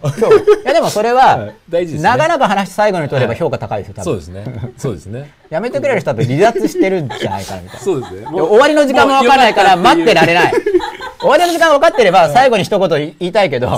いつ終わるか分かんないみたいな、そうでこれアンケートでも取ってノンリアクションだった時もそれまたそれでちょっとね、ね、そう長くやると評価上がるんで、はい。そこの語尾を使ってなんか、はい。この番組は皆さんからの評価がはい。何パーセントみたいな 統計操作ができますね。ちょっと次回その辺をちょっといろいろとはい織り交ぜていきましょうか。さて、えー、と思考実験の結果が届きました、うん私の世界は終わるが生き残る人の世界は続く。なので他人の世界に介入したがると。そう。でもこの生き残る人の世界は続くという予想が今の自分の心の中にあるだけなんですよね。うん。これが面白いんですよ。マトリックスみたいですね、うん。インセプションを思い出しまして目からたくさん覚めることをしていきたいです。そうそう、うんマトリックスとかインセプションっていうのはこの種のテーマをうん。感覚的に扱っていて、うん。まあ、だから僕は、まあ、ある程度言語化して言ってますけど、うん。感じやすいんで、うん。やっぱ映画すごい映画ってすごいなって、うん思いますけどね、うん。伝達のうん。手法として、そのうち僕もやるかもしれないですよ。映画をわかんないけど全然やらないかもしれない。ですよ20年後とかそれこそ。いどんなさんが映画作ったらどんな映画作りますやだから僕の伝えてるメッセージを基本的にはまあ言語化もするかもしれないけど名言として。なんかよくわかんないけけど、まあ、映画ってある種の体験ですよね、うん。その体験した結果、うん。まあ、別にユーストも体験だけど、うん。変化が起こった。なんかよくわかんないけどでいいです、基本的に僕はでもそう思って言語化もしてるけど、なんかよくわからないけどなんか良くなったっていうのをかなり重視、かなり重視してますねそういう体験が生じるように僕としては工夫してるみたいなだ感じです。家庭教だろうがセミナーだろうがね。このユーストの真っ裸であろうがだからそう。意見全然違うんだけど心が楽になったとかでもいいんですよ、僕だからなんだろう論理的だから理屈的な理屈詰めなような感じなんですけど求めてるのはうん。すごく感覚的なもの伝わるの伝わなんか見てる人にとってうん。伝わってほしいのはそれもちろん理屈ではなでくてそれはこのモデル感覚が分かればうん。一応どうして手法としてそういうものを選んでるかっていうのは、うん。まあ、僕の背これは僕の背景でもあるんで、うん。こういう世界観があるから、うん。そういうコミュニケーションを取ろうとする。い。おねでもほら残ってる人1すごく面白いっていう、あありがとう。ございます。ありがとうございます。非常になんか嬉しい嬉しいですよねかなりこれ今嬉しかったですね。素朴に嬉しかったですね。はい。なんかすごく。やっぱ人間褒められると嬉しいっていうのが、ははい今実体験した、はいはい。褒めるっていいな、はいうんそうお気に入りのネチネチ本はですね、まあ、今今このタイミングではネチネチ本あんまり読んでないですね。それは単に仕事が結構忙しい。これまでのネチネチ本だとうん。どうかな、まあ、ちょっとこれも、まあ、構えてるんで何冊かあるんですけどね、うん。でろ六ささっきのまあまだ読んでないって言うんでしょうけど6000ページってどんなっすか、いやプリントアウトしてないからこういうのないですよ。この画面の中にあのあウィンドウコントロール I ってやるとな,、ん、なんとかと K バイトみたいな。えじゃあ今までこう読んで、この本は難しいなっていう本はどんな本ですか？えー、なんだろうかな。難しすぎて難しすぎてなんだこれれってありました？高校の時に読んだ関東え高校生の時に関東読んだんですよ。あお風呂で。岩波文庫の多分、はいはい。なんかの批判書。あでなんかわけわかんないなと思った記憶があるんですよ。あでこの後の話もあ聞き流してほしいんですけど、はい。その後で西田喜太郎読んだんですよ。はい。そしたら、はい。なんだこの薄っぺらいのはと思ってビビっちゃって話が、えー西田来たらごめんなさい。僕有名人なんですよ。来た人だからこの人は有名人ではい。すごい思想家でみたいなこうはい期待値がもう上がってた。カントも上がってたんですよ、はいなんかカントよくわかんないけどかっこいいって感覚があって、憧れてたんですよ、はい。で読んだらわけわかんないなと思って、はい。まあ大学の時にもう一回読むんですけど、はい。で高校の時にその後にその有名な N 先生の、今さっき言っちゃったんですけど、はい。N さんの本読んだら、はい。高名な人なんだけど、はい。結構薄っぺらさにビビって なんだこの薄っぺらい話みたいな。でそこで、うん。本当に薄っぺらいのか、はい。もう高名だから、うん。単に僕がわかんないから薄っぺらいと思ってしまったのかはわからないです。一応そういう疑問を生じたんですね、はいはい。ただ一応薄っぺらいといううん。驚き、はい。これをこれは哲学なのかみたいな驚き、うんなんか中学生用の評論文みたいなんだけどぐらいに思っちゃって。でもそれははい。一応そう感じたのは感じたけど、はいはい。でもその感じ方は間違いの可能性あるなと思ったんですねもちろうん。んそれは単に僕が読めてないから、はいはいはい。浅く感じてるだけなんじゃないかって後日読んだんですか？後日読んでやっぱ薄いっていう。思っちゃったし今のとこ。ろでもそれも、ね。それも間違いかもしれない。わかんないですね。だから10まあね年ぐらいして読んだら、ね。あ失礼いたしあましたと。そしたらあやっぱ俺が浅かったそうね。所詮は吉永圭一だなみたいな、は向こうは公明だけど。僕は別に公明じゃないですからね。そういう分野においてちっとも。公明となないですか。ら、はい。七しです。いなるほど。匿名性があるぐらい七しはい。関東はどうですか？カントは結局かっこいいっていうケース今で、大学で読んだらうん、かっこいい。あの理解できて。授業があったんでカントのちょうど。なんか名前忘れちゃったけどあ人気あったんですよ。そ関東の先生のカントへー。でちょうど最後の年でより人気があってあその教授が最後確か最後で、引退される、うん。道徳論やってたんですね。道徳率について。でやっぱかっこいいなみたいに、まあ、僕は思いましたけどね、やっぱ授業は分かりやすかったんですか？うんすごいわかりやすかったです、まあ、分かりやすいと感じさせてくれるも授業でで理解することもあるんですね。いやいっぱいありますよそれは、ね。うん。授業出ないですか？そう。じゃなかったら。で分かりやすいからずっと出るんですそそれは。れ一年生の時は出てたんでしたっけ、うんとねはいいやそういうわけでもないです。ね。選んで出てたなんでそれはだからやっぱり僕にとって面白かった。なるほどなるほど。お思い出のの授業です。よあのノートは残ってないけど。で関東はかっこいいと。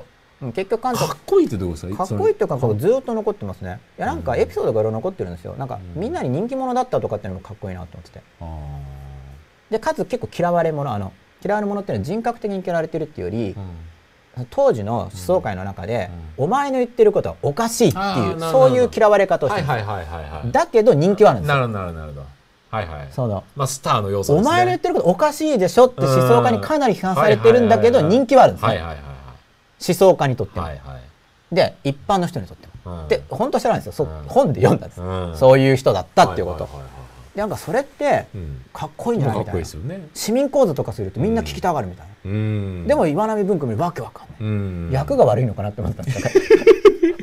ひょっとすると まあそうですよね。だって民衆がね。衆が聞いたってエピソードに書いてあるのに、そうですよね。でも本になると急に難しいとかってうん。ありますからね。あの話聞いたら分かりやすいけど、うん。まあ、そこは本に残そうと思わなかったかうん。もなんかいろいろ名言っぽいこと言ってるんでかっこいいんですよ。うん。っていう印象ですね。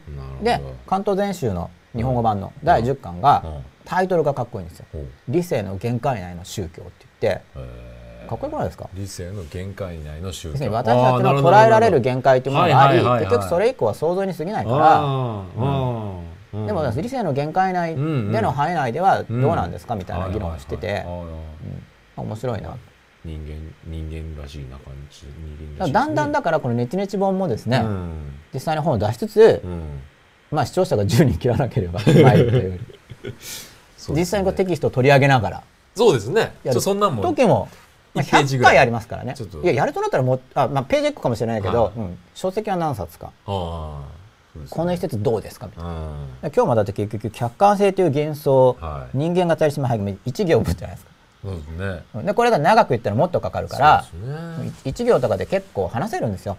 それがこういううん。思想的なことの楽しさでうん。お題があればなるほど。結構別に意見が違くても客観について一晩話せるそういう興味がある人は2時でしょ？間20え2時間20分話してます興味がなない人はどうでもいいんですね。本当に。だから何みたいな。そうですそうなんですよね。でもこういう話してる人たちはとりあえず原告とかの点はいいです。で点がいいから何なんだって言われると別になどうでもいいです。本当にそこは。どうでもいいんだけど。うん。っていうか逆に回答と違うと思ってくるうん。うん。これが正解なのかみたいな。そうですね。自分の意見があるから。うん。そういうのもある。うん。けどうん。まあまあ受験の話に引きつければそういう話ですけどまあまあそこはやっぱどうでもいいところです。よはっきり言って。ちょっと東大か家庭教師うん。僕今日は行きましたから。そう一応そう色も入れつつですちょいちょいちょっと気にして 気にしてます。なんですか？ねなんかなんか言われたんですか？吉永さんって。本当に家庭教師なんですか？みたいなこと言われたんですか？本当なんですけどね。本当ですか？いや本当なんですけど本当に家庭教師ですよ。はいはいね。全然家庭教師ですよみたいな、うん。うん。まあちょっとしか気にしてないんですけどね、うんうんはいはいということで、はい。もう12時21分。本当ですね。これあれです12時に1221はい。なんか対称性がありますね。だからなんだってこれもそういう感じですけどね、はい。ということではい。これが21なんですよしかも。あれ？違いましたっけ？なんか今日21あー。第2 12時21分に終わる。21夜っていうのがだからちょっと言いたかったです。一言。なるほど。ん？に20ああなるほど。はいはいはい。なるほどなるほどじゃあ早く終わりましょう。21分のうちに。もう2分。あなっちゃいましたなっちゃいましたね。はということでああとまた59分やりますか。第第21夜はい。はい。は客観性という幻想というテーマではい。まああんまりまあこう本当にそれこそ受験の授業とかじゃないんで、はい。まあ脱線しつつかんはい。このテーマにの関わることを感覚的に分かっていきましょうと。はいでそれがなんか要するに理屈で武装すると心に服が増えちゃうんですよ、そうですね。逆に、うん。真っ裸にならない、そうですね。だからこういううん。いわゆる、うん。これなんかタームっていうか用語っていうか、はいはい。原告用語集標論用語集みたいな、うん。こういう単語ではい。心に服が増えるんじゃなくてはい。こういうことを考えていくことで、うん。逆に裸になるっていううん。アプローチがはい。できるようになってくると、でもはいそれも幻想かもしれないですよ。本当は服が増えてるだけかもしれないけど、一応それこそ主観的な感覚としては、はなんかより自分が見えてきた、世界が見えてきたと。はい。いう感覚が得られるような読み方をすることで、はい。だからそういうのを好む人もいるんだなっていうぐらい分かるそうですね。そうですね。なんかいるじゃないですか、僕はブランデーとか飲まないけど、なんかそのうんネチネチした方をねっとりした液体を飲みながら、はい。読むのが好きそうな人々、はい。はい僕はそっちの液体はうん。ミネラルウォーターですけど、はい。そういうのも分かってくると、うん。より楽しいと思いますよっていうはい。話ですね。はい、はい。ということで、はい。えー第21夜お送りいたしました。はい。夜中までありがとうございます。ありがとうございました。ありがとうございます。ありがとうございました。おやすみなさい